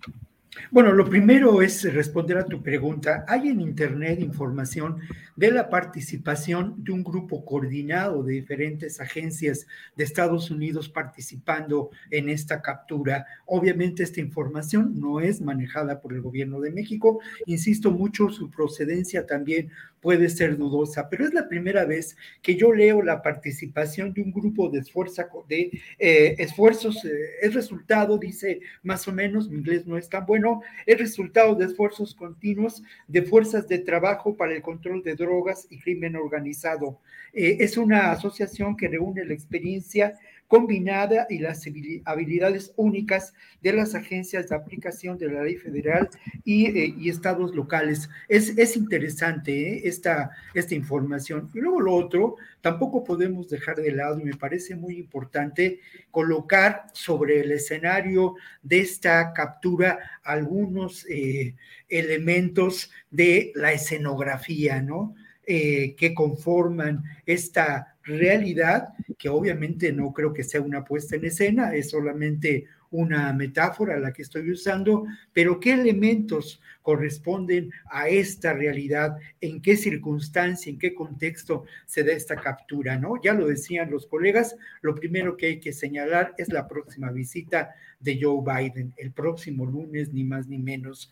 Lo segundo es que sin duda, y por ahí hay algunas declaraciones en relación a lo ocurrido con el jueves negro, este es un asunto de Estado para el gobierno mexicano, ¿no? Así fue reconocido, se trataba de un asunto de Estado. Entonces, bueno, es eh, eh, importante, ¿no? Señalar esto. Luego lo otro, pues no hay que olvidar tampoco cómo dos elementos eh, muy recientes ponen en, entredicho, generan una enorme irritación social en términos de la seguridad pública en este país.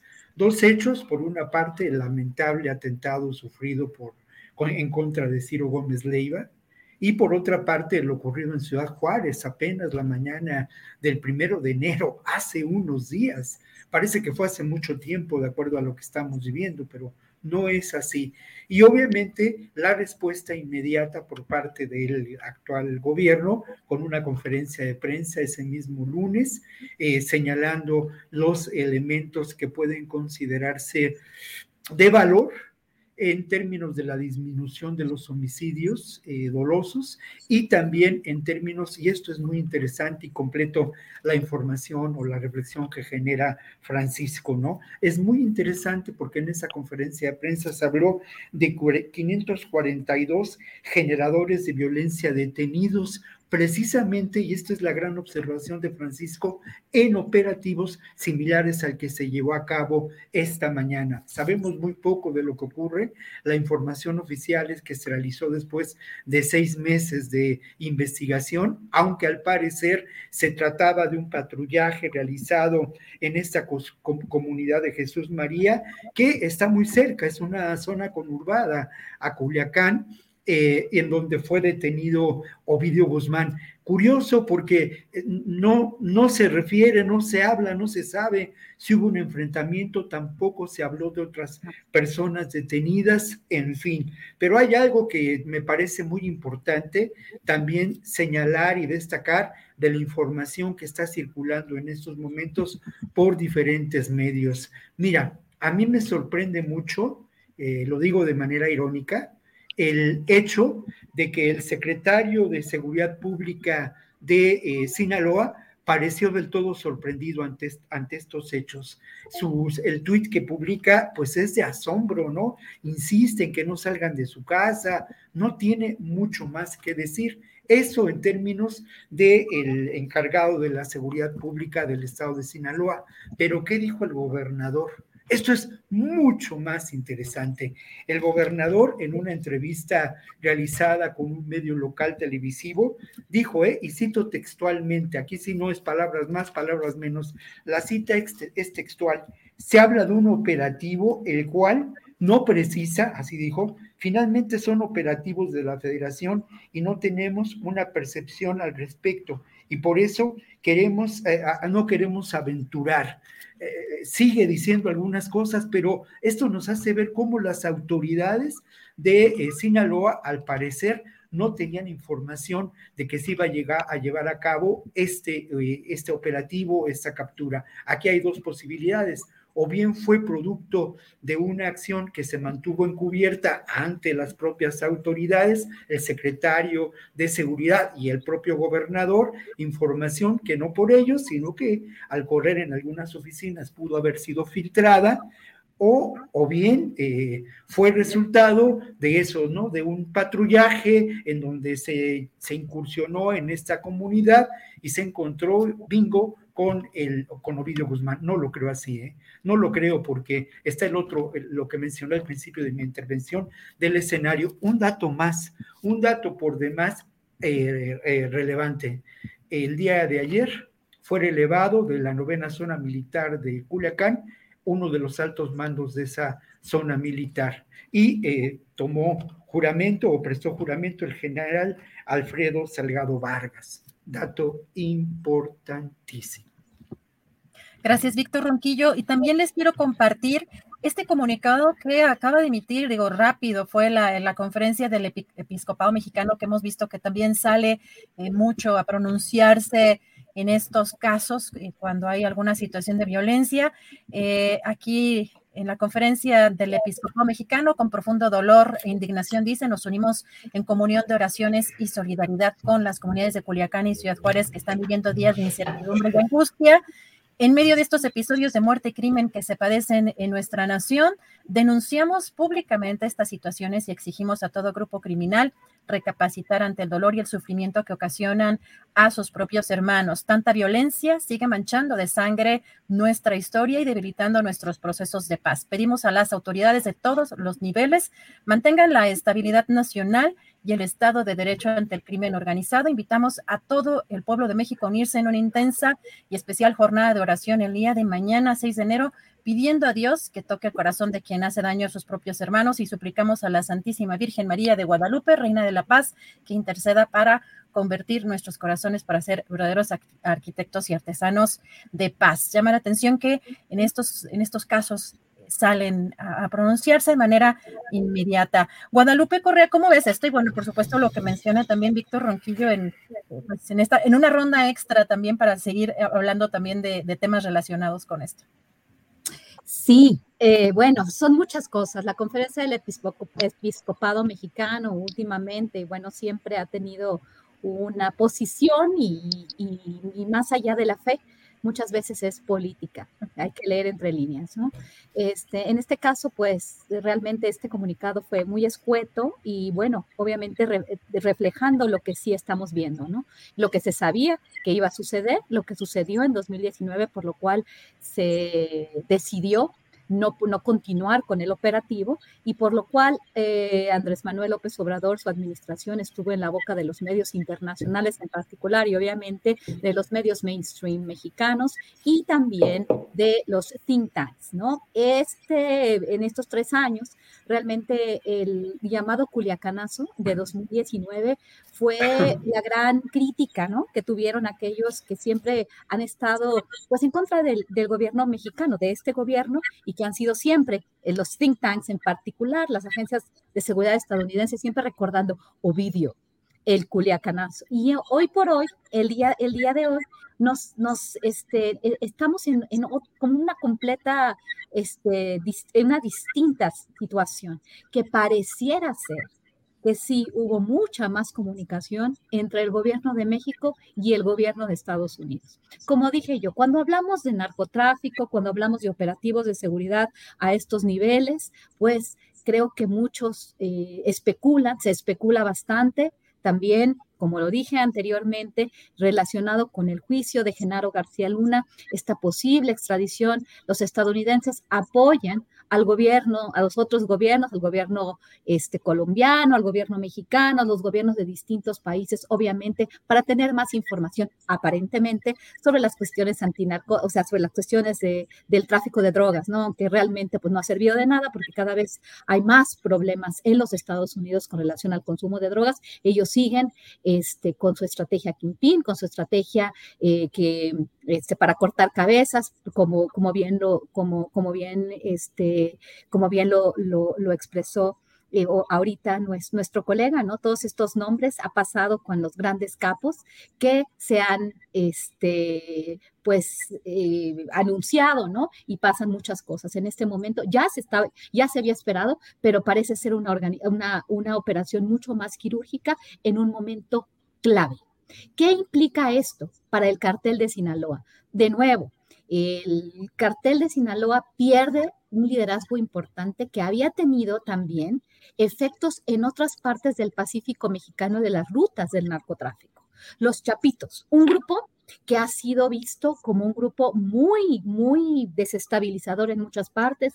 Pienso, por ejemplo, cuando acabo de ir, bueno, hace unas semanas a la ciudad de Caborca, ¿no? Los chapitos han estado pues presentes en todas estas discusiones, ¿no? Y esta supuesta fragmentación al interior del cartel de Sinaloa con quien el gobierno de los Estados Unidos de alguna forma tenía muy buenas relaciones, este, bueno, al, punto, ¿no? Que, se, que, había una infiltración, qué va a pasar con, con el hijo del Mayo Zambada, que bueno, este, cuando los mandan a Estados Unidos, cuando los llevan, cuando ellos participan como testigos protegidos en los juicios, les bajan la condena a casi nada y se sigue esta madejita que nunca resuelve el problema de las drogas, porque cada vez el fentanilo está afectando a más comunidades en los Estados Unidos. Supuestamente todo viene de México, bueno, obviamente con las materias primas de China, pero pues todo se produce en México, lo cual pues no, no, es, no es una este, historia que, parece ser completamente cierta, ¿no? Porque también muchos de estos químicos, de, estos, de estas drogas ya,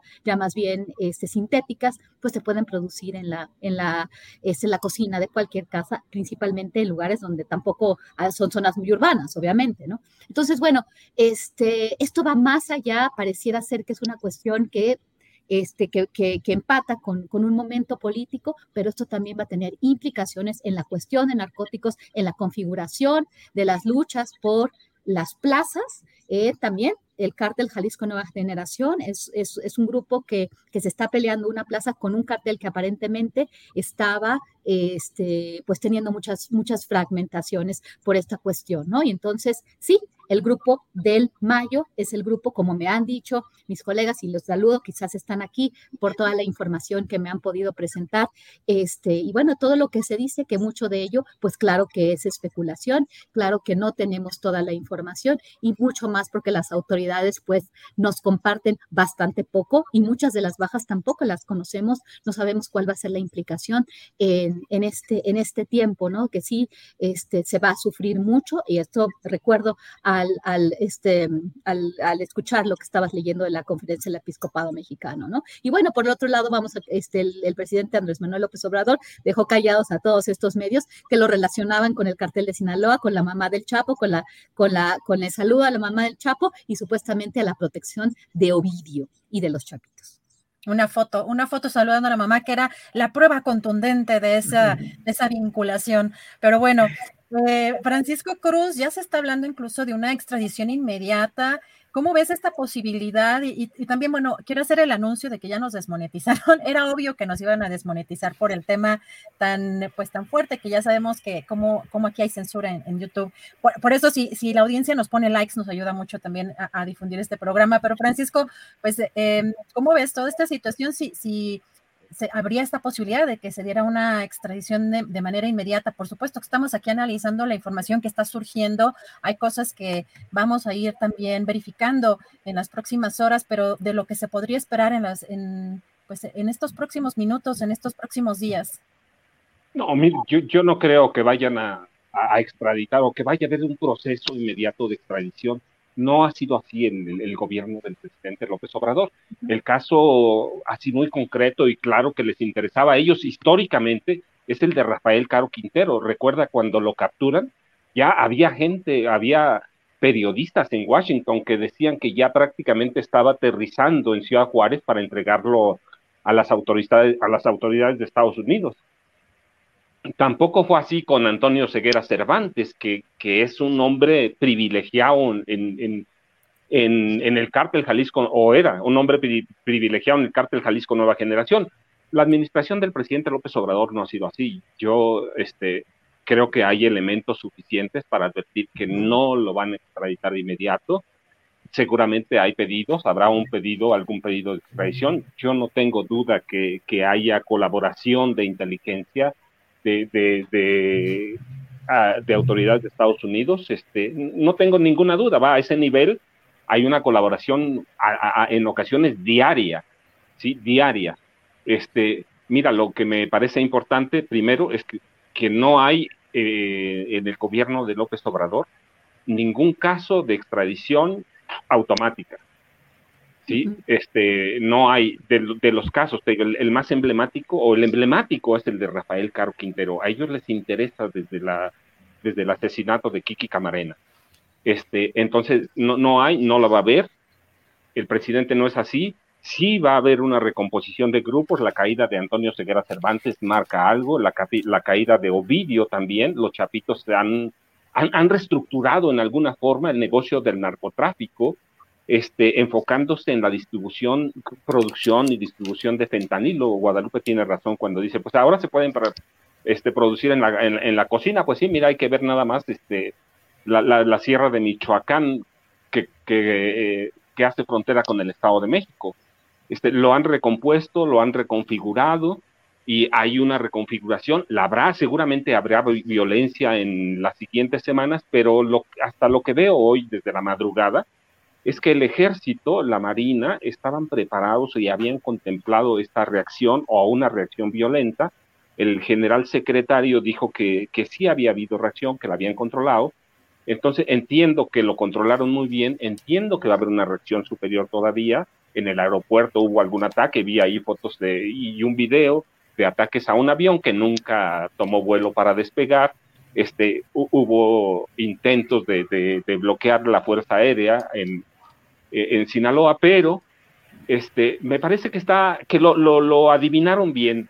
Puede ser porque venga Biden, puede, Biden, perdón, puede ser porque se acerca el juicio García Luna, puede, puede ser cualquier cosa. La realidad es que habrá un poco más de violencia, hubo cooperación de Estados Unidos, siempre la tiene que haber, pero no veo en todo eso un proceso de extradición automática que mañana o eh, eh, seguramente ya declaró Biden ante el Ministerio Público. No veo que saliendo del Ministerio Público le digan, te quiere Estados Unidos y te vas a ir hoy.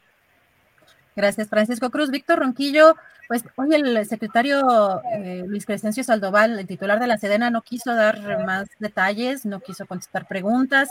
¿Cómo viste esta conferencia? Pues la información que está fluyendo hasta, hasta el momento. Bueno, mira, eh, me parece que, digamos, desde la perspectiva optimista, a mí me parece que la conferencia fue puntual en los detalles que no abonó a esta mitología del narco que eh, a la que estamos acostumbrados y en la que caemos con mucha frecuencia los medios, ¿no? Me parece que por, eso la, por ese lado la eh, conferencia de prensa fue puntual.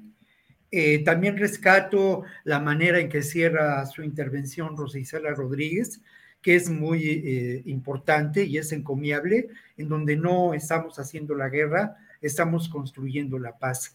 Me parece una definición de principios muy importante. Por otro lado, pues hizo falta información. Hizo falta información que nos ubicara cómo se llevó a cabo esta acción por parte del ejército mexicano y distintas eh, agencias de seguridad del propio gobierno mexicano. Hizo falta también información respecto a si hubo heridos o no hubo heridos, Hubo también eh, necesidad de información sobre si hay otras personas detenidas o no detenidas. Eh, en la anterior conferencia de prensa que podemos relacionar con estos hechos, una conferencia de prensa celebrada pues eh, a la semana, a la semana después de lo del jueves negro, hubo una conferencia de prensa dada al día siguiente por el propio López Obrador y el entonces secretario de Seguridad Pública, ahora gobernador de Sonora, pero eh, a la semana siguiente Luis Crescencio Sandoval aportó un dato que es muy importante para ah, eh, especular sobre lo que puede ser o no una extradición de Ovidio Guzmán eh, muy pronto, ¿no? En esa ocasión, Luis Crescencio Sandoval habló de que ya existía una orden de detención provisional dictada por un juez del Estado de México en contra de Ovidio Guzmán, que de quien hasta donde se sabe no tiene delitos, no existen eh, acusaciones por parte del Estado mexicano en su contra, pero yo me sospecho, supongo, que existe una orden de detención provisional, provisional con fines de extradición. La semana pasada en Estados Unidos se libró eh, una, se, revelaron acusaciones, los medios revelaron acusaciones en contra de Ovidio Guzmán López, ¿no? Eh, lo acusaban de conspiración junto con su hermano Joaquín por distribuir cocaína, metanfetamina y marihuana. Ojo, ¿eh? No en estas acusaciones no, no se habla de fentanilo, curioso. Eh, mm. se hablaba de los 5 millones de dólares de recompensa. Eh, podemos pensar que si existe esta orden de detención provisional con fines de extradición, Ovidio Guzmán puede ser eh, extraditado con cierta celeridad, no como ocurrió con Juan García Abrego, ¿verdad? Que lo detuvieron y de inmediato lo subieron a un avión, pero sí creo que en ese sentido y de acuerdo a los antecedentes de lo ocurrido hace, eh, hace un par de años con el Culiacanazo, eh, podemos pensar en que quizá eh, Ovidio Guzmán pueda ser extraditado. Gracias, Víctor Ronquillo. Guadalupe Correa, pues ya mencionábamos la relación también con esta visita de Joe Biden, el presidente de Estados Unidos a México, pues ampliar un poco más qué se esperaría, Guadalupe, pues en esta visita y, y cuál sería la relación también de estos hechos que están sucediendo el día de hoy, Guadalupe. Mira, es, es, un, es una gran pregunta y es una gran pregunta porque, como dije, como hemos dicho, coincide, ¿no? Con la trilateral y con la bilateral del 9 de este lunes. Eh, Estados Unidos tiene muy claro lo que quiere. Siempre ha sido muy claro. Obviamente el entendimiento bicentenario después de la iniciativa Mérida, pues sí recuperó algunas de las prioridades, por lo menos en papel, para México, ¿no? Pero Estados Unidos, cuando empieza el entendimiento bicentenario, lo primero que hace es mandar un, este, un anuncio de una recompensa para atrapar a los chapitos. Y esto hay que entenderlo muy bien. Esto fue una prioridad después de todo lo que se hizo, después de toda la diplomacia, donde México puso por primera vez sus cartas sobre la mesa, porque Estados Unidos siempre ha sido claro, a Estados Unidos le importan los capos, aunque no le aunque realmente eso no, no haya tenido trascendencia para su propio país, para los problemas tan importantes que tienen en cuestión de adicción, de tráfico de drogas, más bien de distribución de drogas dentro de ese país, eh, ellos, ellos, ellos van tras, tras, los, tras los capos, ¿no? ¿Para qué? Para, para seguir ejerciendo el control geoestratégico en las Américas. Eso ha sido el papel de la DEA, también poner a las autoridades de los países en el banquillo de los acusados y seguir presionando. Eso ha sido completo, eso ha sido completo, eso ha sido lo que ha sucedido. Bueno, entonces, entonces realmente, ¿de qué estamos hablando ahora? Coincide, los estadounidenses lo dijeron y lo mantuvieron, aunque en el papel entendimiento bicentenario reconocía las causas de raíz de la violencia, reconocía la importancia de canalizar recursos hacia las cuestiones de salud pública, lo cual no se ha hecho porque no hay los, los, este, los presupuestos. Se dice en papel, pero no sabemos cuánto dinero realmente, cuáles programas realmente se están logrando, para qué, para que las comunidades, por ejemplo, que se dedican a este, nutrir a los grupos del crimen organizado en los diferentes países, en México en especial, por ejemplo, en entendimiento bicentenario y aquellas personas que se dedican, bueno, no que se dedican, que, que, son este, eh, consumidores de estupefacientes para realmente ayudar a reconstruir el tejido social y ver qué es lo que está pasando con las adicciones en los Estados Unidos, que obviamente no solamente son, no solamente tiene que ver con fentanilo, sino con todas las drogas que están, este, que están accesibles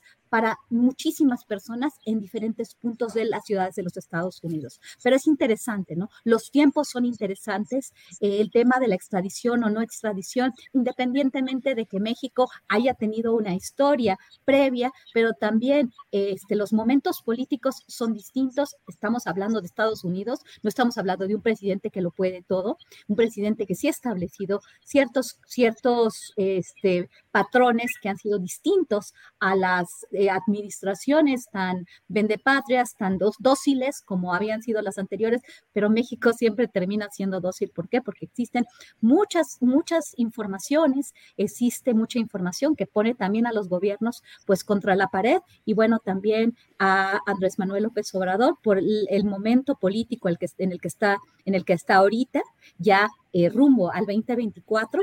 Y bueno, esto, pues realmente el tiempo nos llama la atención, ¿no? Es una especulación, este, que lo vayan a usar en el juicio de García Luna o no. Bueno, simplemente es poner en la mesa una hipótesis que lo van a extraditar o no. Bueno, ya se dieron este, dos, dos, dos visiones distintas, pero bueno, Estados Unidos sí le interesan los capos. Y ha sido la política antinarcóticos con México, con Colombia, extradición y seguirle dando este, a esa maquinita que nunca les va a resolver a los estadounidenses sus problemas, van a gastar billones de dólares en agencias como la Agencia Antinarcóticos, la DEA, y finalmente no se van a resolver los problemas, pero eso sí, se tiene a un aparato operando en las Américas para seguir ejerciendo un control que finalmente va a beneficiar a las élites y va a seguir manteniendo pues en el olvido a todas estas personas que consumen drogas. Pero lo dijo Estados Unidos, hizo precisamente ese símbolo. Los chapitos son nuestro objetivo cuando empieza eh, este marco bicentenario, cuando, inclusive cuando ellos habían aceptado que ellos se iban a dedicar a atacar las causas de raíz de la violencia del narcotráfico. Muchas gracias. Em, gracias, Guadalupe. Yo quiero comentar algo porque está, hace unos minutos denunciamos también eh, que nuestro colega Marcos Vizcarra de Revista Espejo, pues eh, ponía este tweet. Estoy dentro de un hotel al norte de la ciudad de Culiacán. Hace unas tres horas me quitaron mi carro y me puse a resguardar aquí. Los armados entraron al hotel de nombre tú y están amenazando a clientes para que les den llaves de sus carros. Hay gritos y llantos.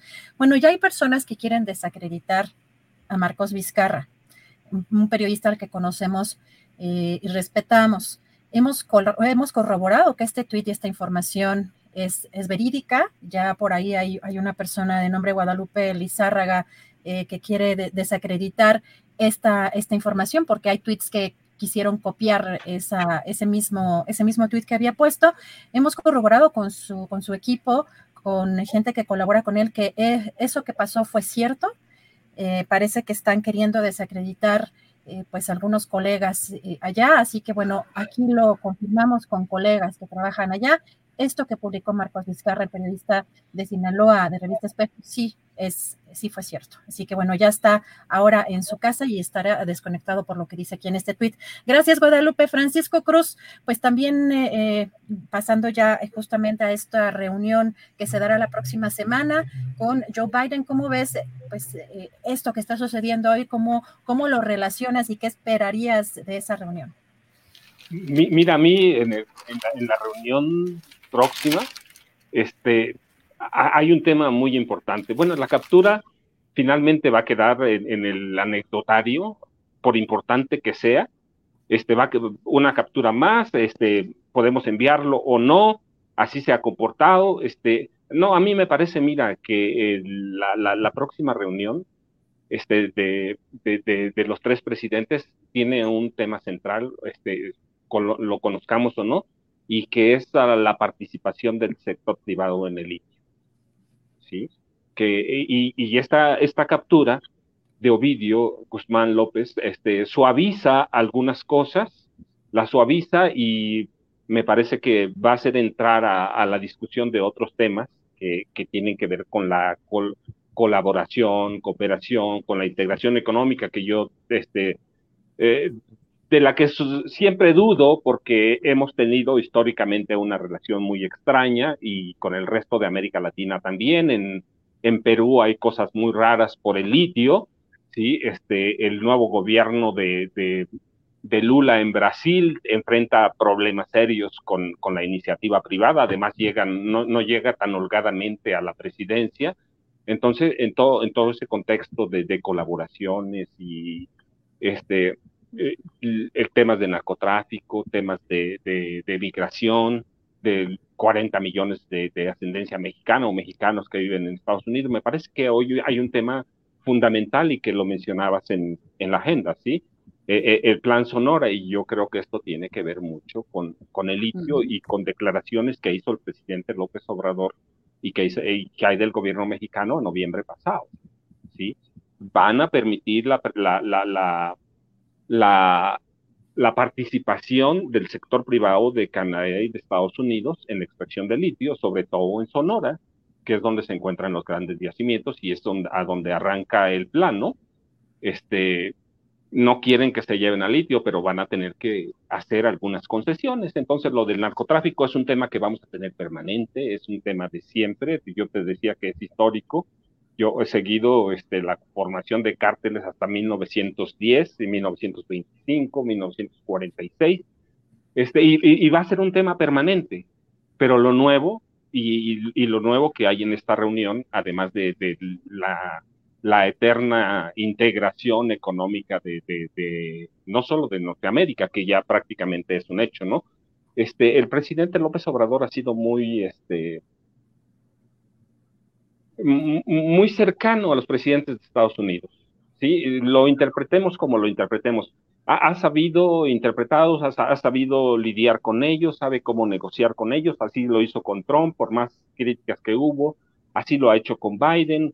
Es decir, e, este, es un presidente que, que tiene muy, muy entendida la relación con Estados Unidos y me parece que lo nuevo, lo que verdaderamente es, es el plan Sonora y es el litio, que es el problema en Perú y que va a ser problema en muchos países. Gracias, Francisco Cruz. Víctor Ronquillo, ya entramos también un poco en otro tema, es que están muy relacionados, están vinculados estrechamente, pero eh, ¿qué opinas de estos temas, Víctor?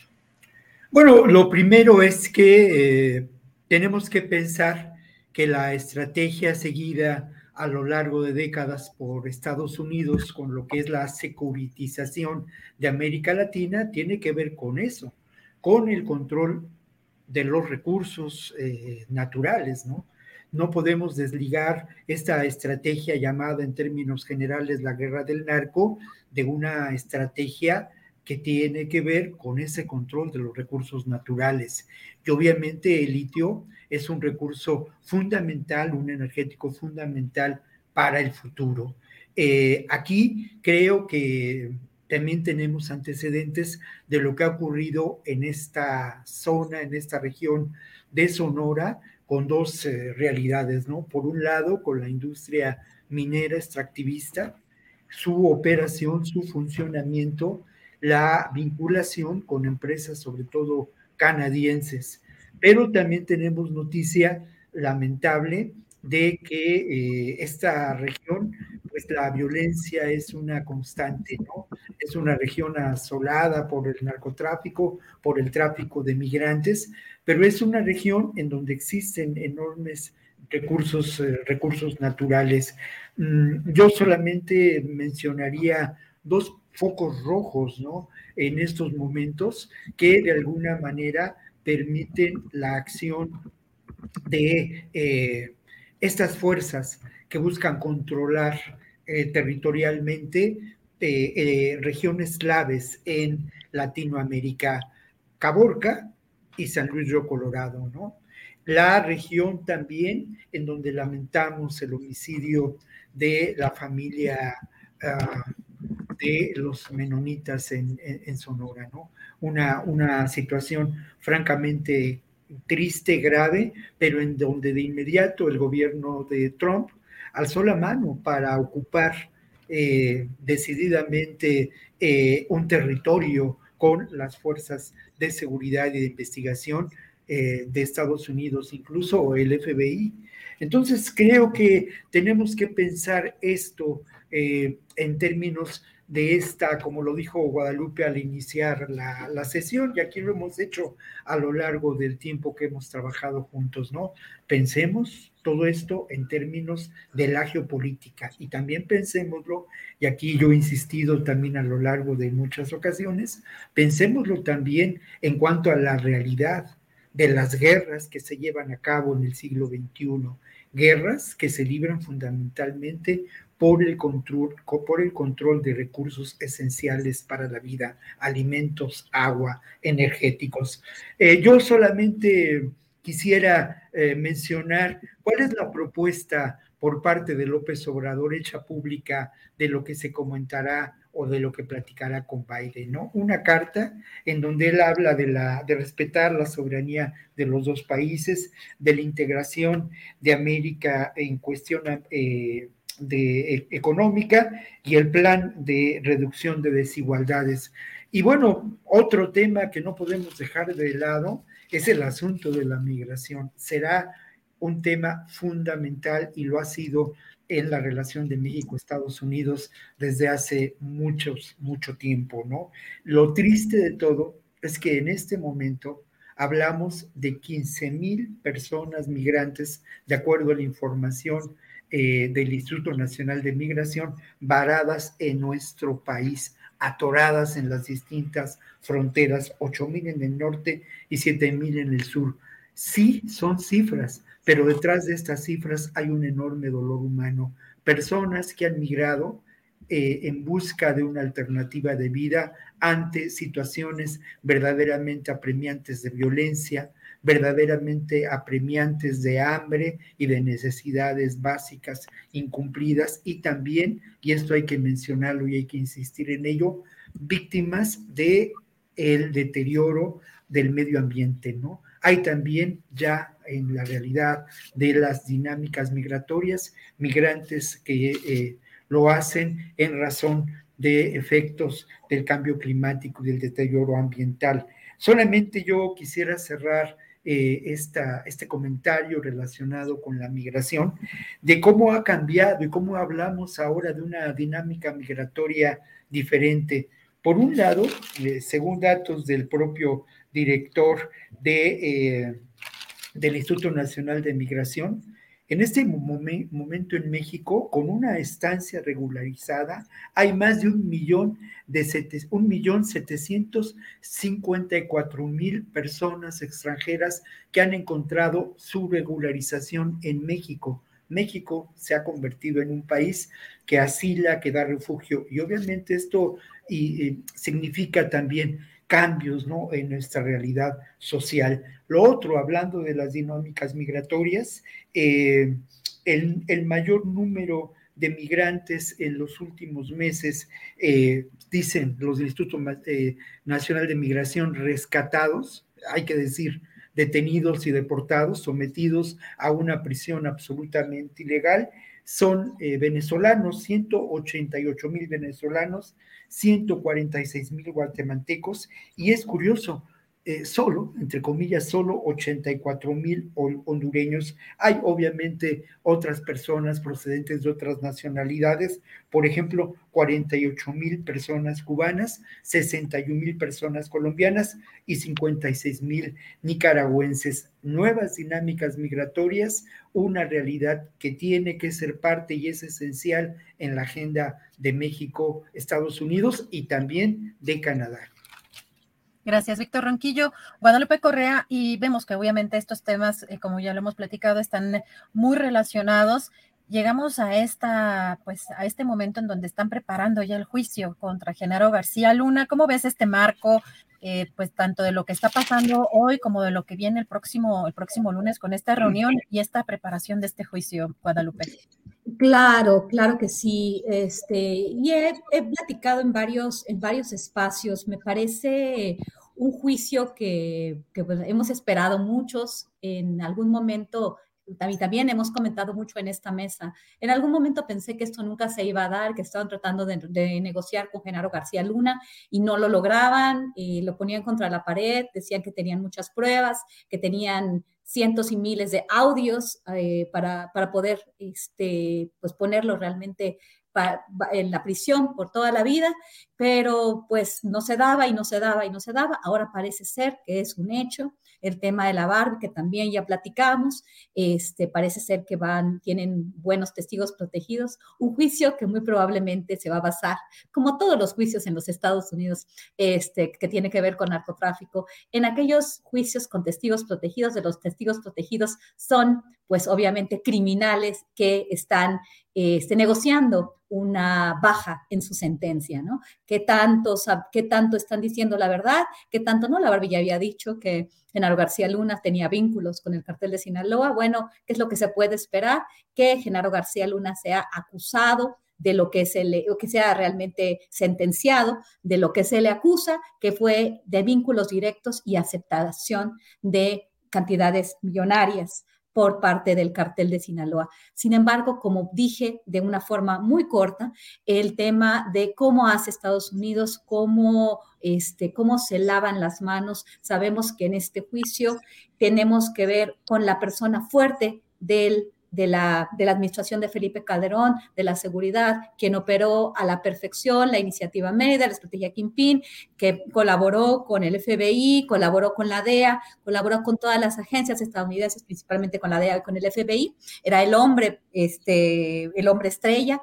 Eh, los fiscales están tratando de que él no pueda presentar sus cartas que presentó para, para, la, para la Green Card, que tenía preparadas para continuar su proceso de nacionalización, de naturalización en los Estados Unidos esta vinculación tan cercana con gente de altísimo nivel, eh, el, señor este, eh, Ciro Gómez Leiva, eh, presenta un, un, este, un noticiero muy interesante este, con fotos ¿no? de Genaro García Luna con Hillary Clinton, Genaro García Luna con los principales este, por políticos estadounidenses, administradores públicos estadounidenses de la seguridad. con eso se lleva Genaro García Luna, con ellos, que este, a ellos le tuvieron confianza a Genaro García Luna. Entonces, en este juicio, eso no va, no va, no va a contar como prueba eh, esta, esta relación tan cercana. Realmente, como dije, pareciera ser que va a pasar lo mismo con, este, con el juicio de Ghislaine Maxwell, una gran, este, pues, este, una gran red, ¿no? De pederastía, de, de trata de personas que, que que tenía como centro a Jeffrey Epstein y que relacionó a gente de un poder impresionante en los Estados Unidos y en otras partes del mundo. Y eso, pues realmente nada más la señora es la mala, la, la, la, que, la que vinculó a todos estos políticos con Jeffrey Epstein y negocios muy tremendos este, que, que, que incluían a, a, menores de edad. Lo mismo con el caso de Nexium. El líder de Nexium, pues, está en prisión.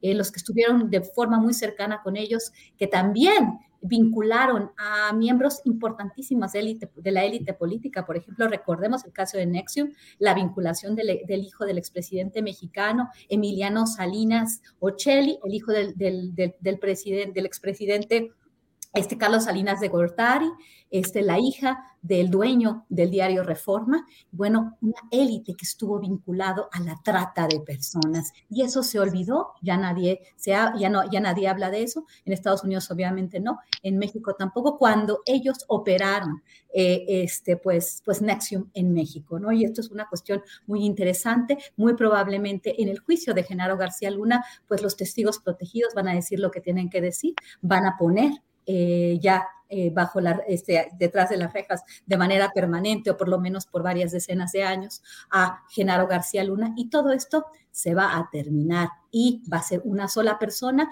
que pues estuvo vinculado con gente, ¿no? Como el caso de Lozoya Austin también, o Lozoya Austin, nos olvidamos de quiénes eran sus protectores, de quiénes eran realmente todos los que operaron con él a todos niveles y cómo el presidente en ese momento le permitió todos estos latrocinios o no sabía va a ser muy probablemente ese va a ser el final de ese juicio, como lo suelen hacer los estadounidenses y también ellos se van a lavar las manos. Sí, yo apoyé a Genaro García Luna, a Felipe Calderón Hinojosa, les di recursos, les di entrenamiento, estuve presente con mis agencias dentro del territorio nacional, le di premios a Genaro García Luna, tampoco quieren que se presenten eh, como, como una, una, contra, una contraparte este, la cuestión con, con, este, con Salvador Cienfuegos, que fue este, liberado, ¿no? No, no, no así en este caso, ¿no? Entonces, ¿para qué, para qué, nos, para qué nos, nos, conflictuamos? Es solamente un nombre, es Conrado Sol, de una serie de Netflix, y todas las implicaciones,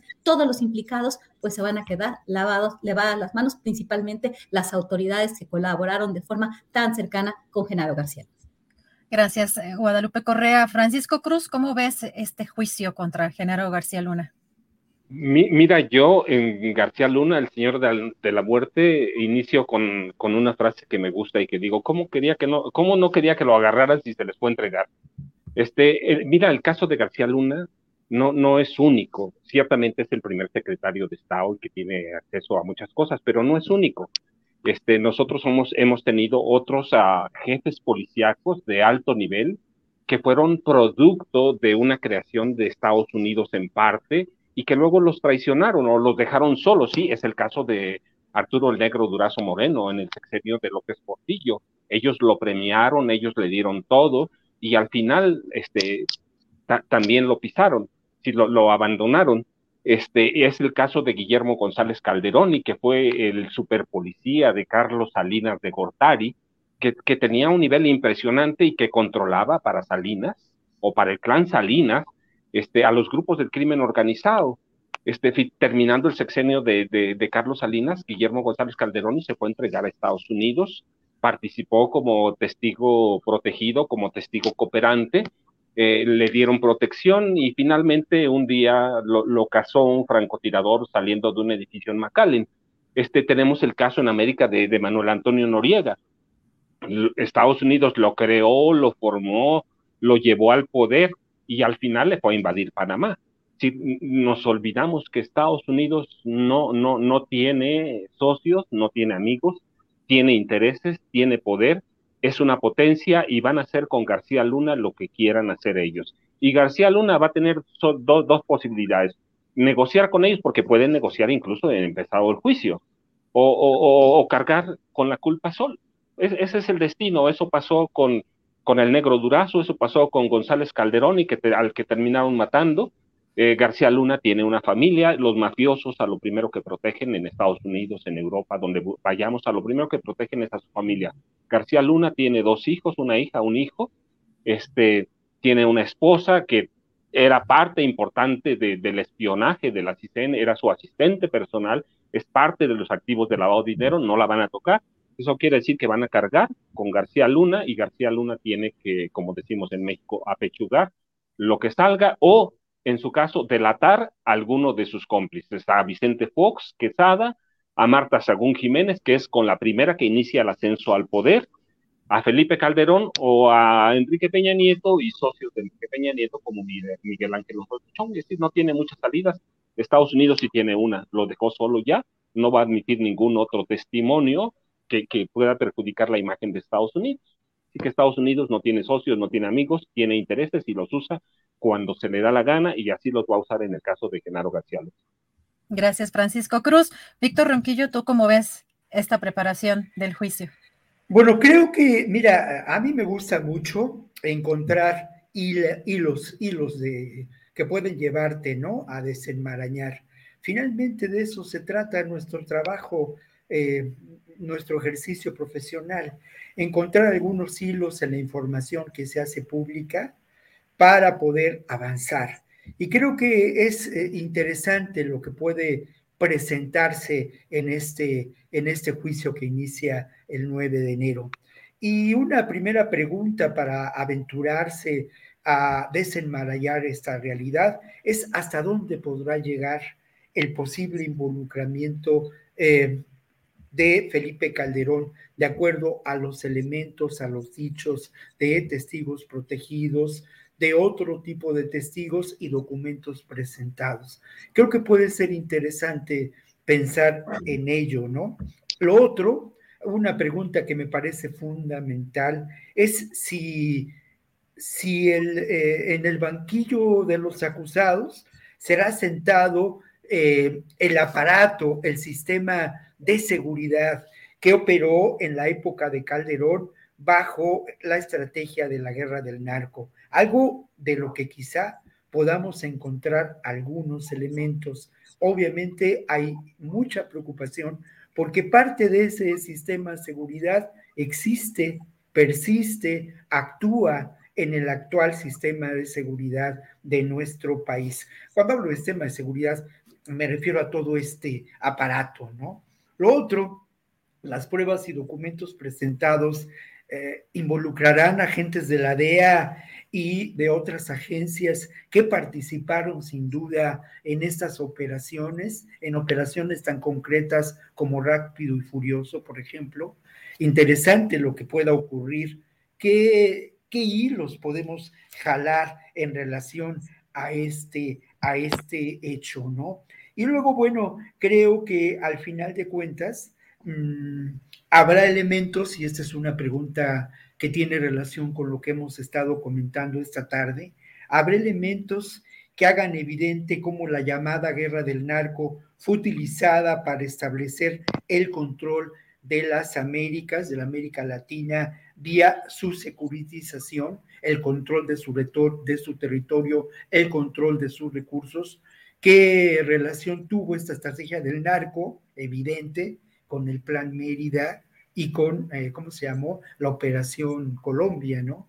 O sea, ahí está, me parece, la clave. Y creo que, creo que habrá algunos elementos que podrán eh, llevarnos a intentar jalar la madeja de algunos hilos. Lo que decía Francisco tiene razón. A mí me parece, y esto también es eh, en términos de especulación, pero que es posible que incluso al final del juicio eh, García Luna acepte su culpa y así pueda convertirse en un testigo protegido, cooperante dentro del aparato de justicia de Estados Unidos, lo cual será de un enorme valor no solamente en términos de seguridad, es lo que menos importa, sino de un enorme valor político, ¿no? Lo que puede significar eh, lo que García Luna conoce de las relaciones en México entre el poder político y el poder del narcotráfico.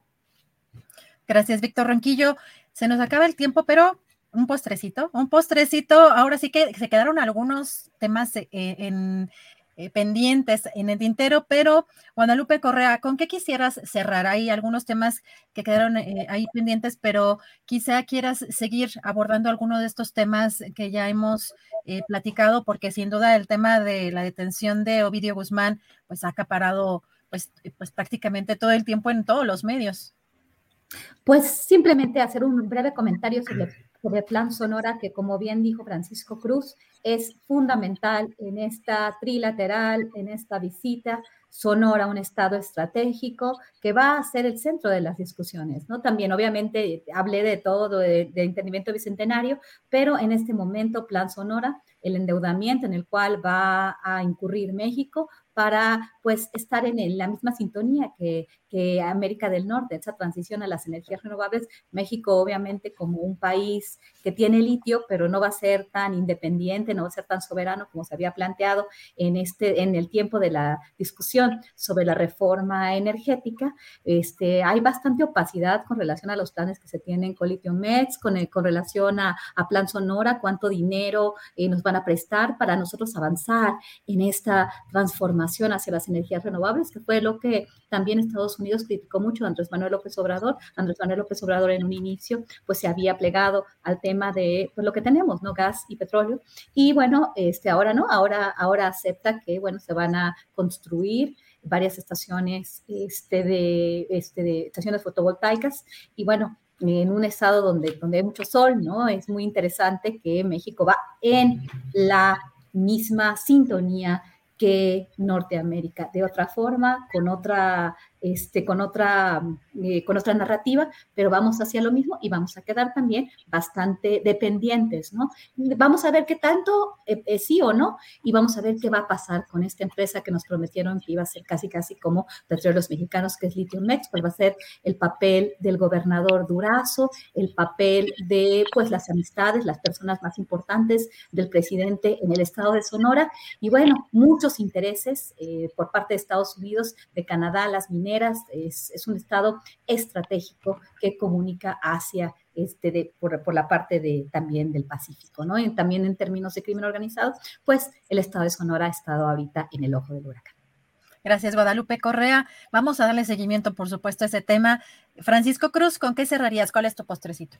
Mira, a mí me queda uno que, este, que, que me interesa porque pasé parte de mi vida en Ciudad Juárez, la viví, cubrí por años el narcotráfico en Ciudad Juárez, lo que pasó en el penal que, que románticamente llaman Cerezo o Centro de Readaptación Social, que no es más que una escuela de criminales y una oficina de criminales, es que eso eh, no lo ignoraban los últimos tres gobernadores, César Duarte, César, César Duarte Jaques, ah, este, mm, Ay, ay, ay, discúlpame, se me fue Javier, Corral Jurado.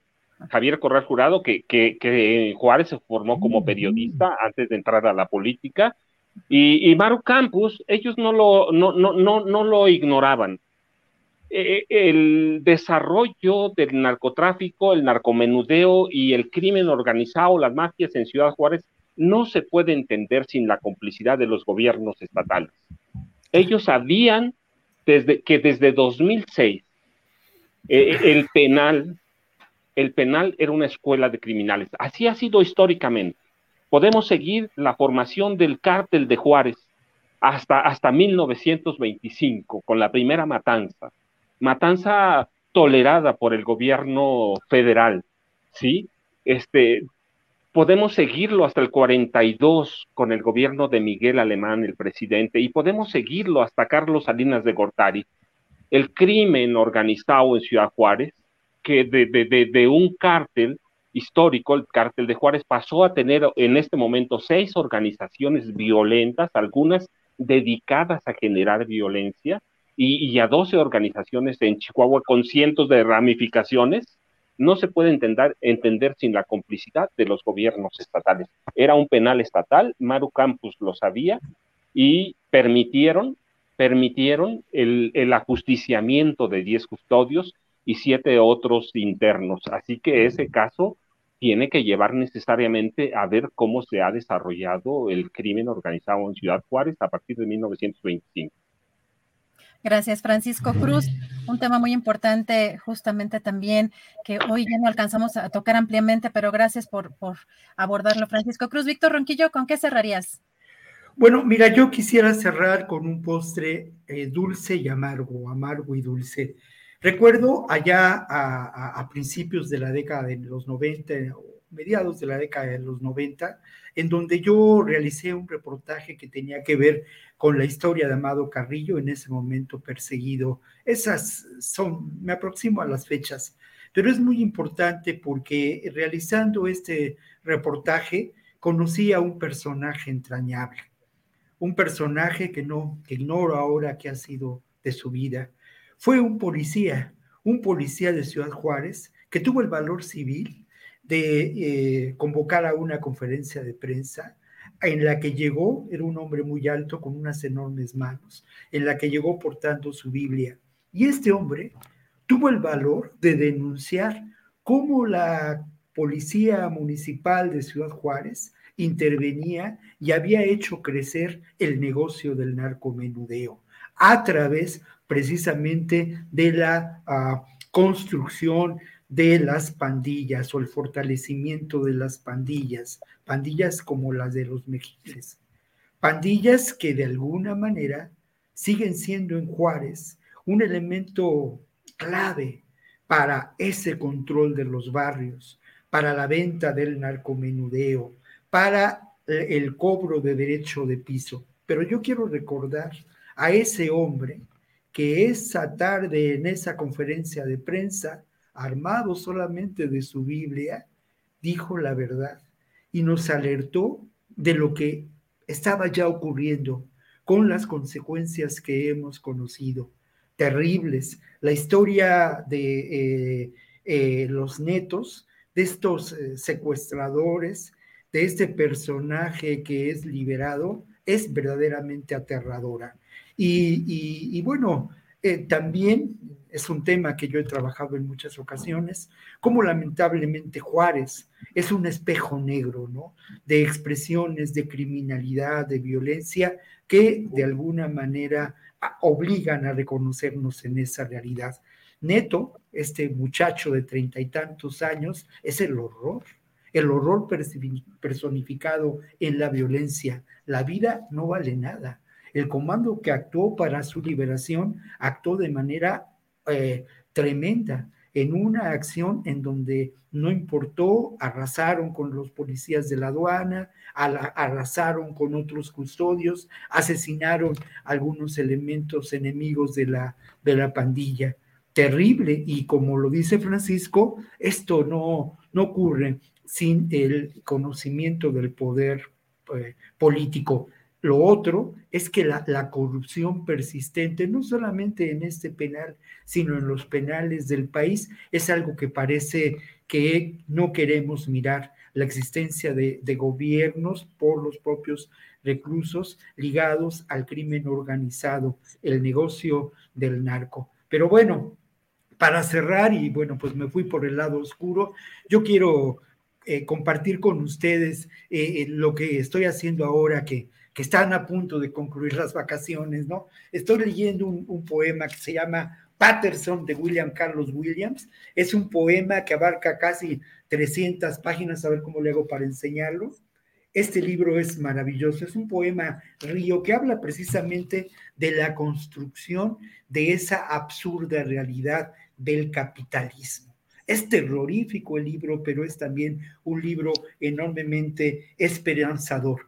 Voy a cerrar mi comentario y mi presencia deseándole a la gente y a todos los que nos escuchan pues lo mejor de este año. Y con lo que dice William Carlos Williams, un gran poeta estadounidense, sobre eh, lo que son los libros, ¿no? Y dice que en los libros hay un viento fantasma haciendo eco de la vida. muchas gracias, Víctor Ronquillo. Pues deseando sobre todo que este año pues sea muy bueno para el periodismo, que podamos ejercer sobre todo el periodismo independiente. Eh, colegas, siempre agradeciendo la oportunidad de platicar y de, y de poder estar aquí con ustedes moderando esta mesa. Yo les mando un fuerte abrazo. No sé si hay algún comentario que quieran, con el que quieran cerrar. Guadalupe Correa. No, no solamente también despidiéndome de todos ustedes, deseándoles lo mejor al inicio de este año. Un, privilegio, un placer estar con Francisco Cruz, con Víctor Ronquillo y contigo, Adriana. Gracias por, por moderar también esta mesa y por la invitación, como siempre. Gracias, Guadalupe Correa. Francisco Cruz, muchas gracias. Pues, hombre, al contrario, gracias. Un abrazo para Víctor, para ti, Adriana, un abrazo para Guadalupe. Empezamos el año, empezamos con mucha información y seguramente habrá mucha más información que muchas gracias por el privilegio de platicar con ustedes. Con mucha intensidad, Víctor Ronquillo, muchas gracias por todo. Muchas gracias. Muchas gracias a ti, Adriana, a los colegas y bueno, pues al público que amablemente pues nos escucha, ¿no? Muchas gracias. Gracias, un fuerte abrazo, colegas. Hasta el próximo, hasta, el próximo jueves. Gracias por la oportunidad de participar aquí con ustedes. Y cerramos esta mesa, sin duda una mesa muy importante. Eh, van a poder ustedes verlas también, verla también por, por separado. Eh, yo les recuerdo, bueno, el día de hoy eh, se detuvo al hijo de El Chapo Guzmán, Ovidio Guzmán, en un operativo esta madrugada por fuerzas federales. Ya se dio a conocer en esta conferencia de prensa, pues la información más relevante. Sin duda vamos a estar muy pendientes de lo que acontezca en la entidad allá en Sinaloa, sobre todo para eh, pues informar sobre la seguridad de la ciudadanía eh, allá en diferentes eh, lugares. Vamos a poner un comunicado de prensa de, la, pues, de lo último que tenemos también es eh, que la Agencia Federal de Aviación Civil, órgano desconcentrado de la Secretaría de Infraestructura, Comunicaciones y Transportes, informa que los aeropuertos de Culiacán, Mazatlán y Los Moches, Sinaloa, se encuentran cerrados por motivos de seguridad para el público usuario. Los bienes y la seguridad de las instalaciones aeroportuarias, así como el almacenamiento de combustible y vehículos que abastecen el mismo, se encuentran también debidamente bajo resguardo. Al momento se reportan 32 operaciones comerciales canceladas en el Aeropuerto Internacional de Mazatlán, 26 nacionales y 6 internacionales, y en la terminal aérea de Culiacán se suspendieron 70 operaciones comerciales, 62 de pasajeros nacionales y 8 de carga. Además, se registraron dos aeronaves con un impacto de bala, dos, dos aeronaves con un impacto de bala, una de Aeroméxico y otra de la Fuerza Aérea Mexicana. Ante los hechos ocurridos la madrugada de este jueves, la AFAC instruyó a los comandantes de los aeropuertos que citaran a los integrantes de sus respectivos comités de seguridad aeroportuaria para coordinar las operaciones y hacer frente a cualquier acto que pudiera llevar a cabo la delincuencia organizada.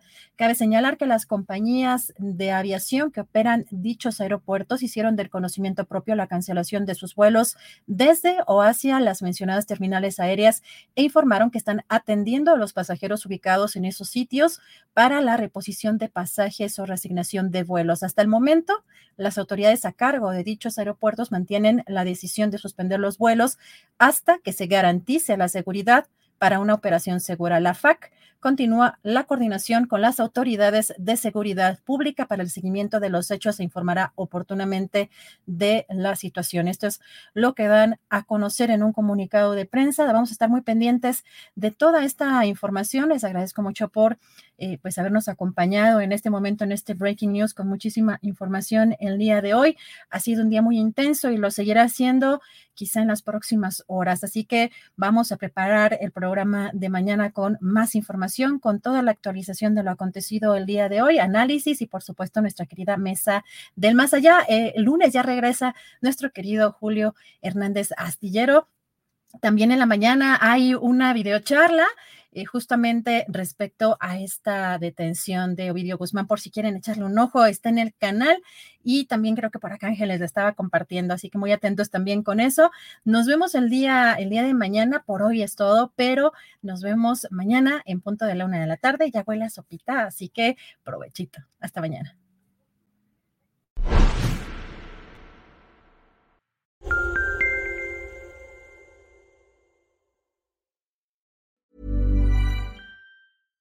Hi, I'm Daniel, founder of Pretty Litter. Cats and cat owners deserve better than any old-fashioned litter. That's why I teamed up with scientists and veterinarians to create Pretty Litter. Its innovative crystal formula has superior odor control and weighs up to 80% less than clay litter. Pretty Litter even monitors health by changing colors to help detect early signs of potential illness. It's the world's smartest kitty litter.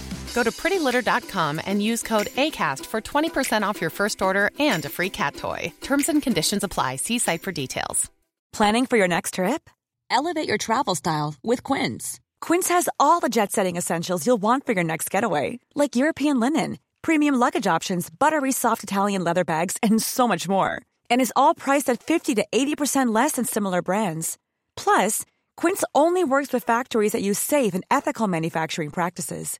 Pack your bags with high-quality essentials you'll be wearing for vacations to come with Quince. Go to quince.com slash pack for free shipping and 365-day returns.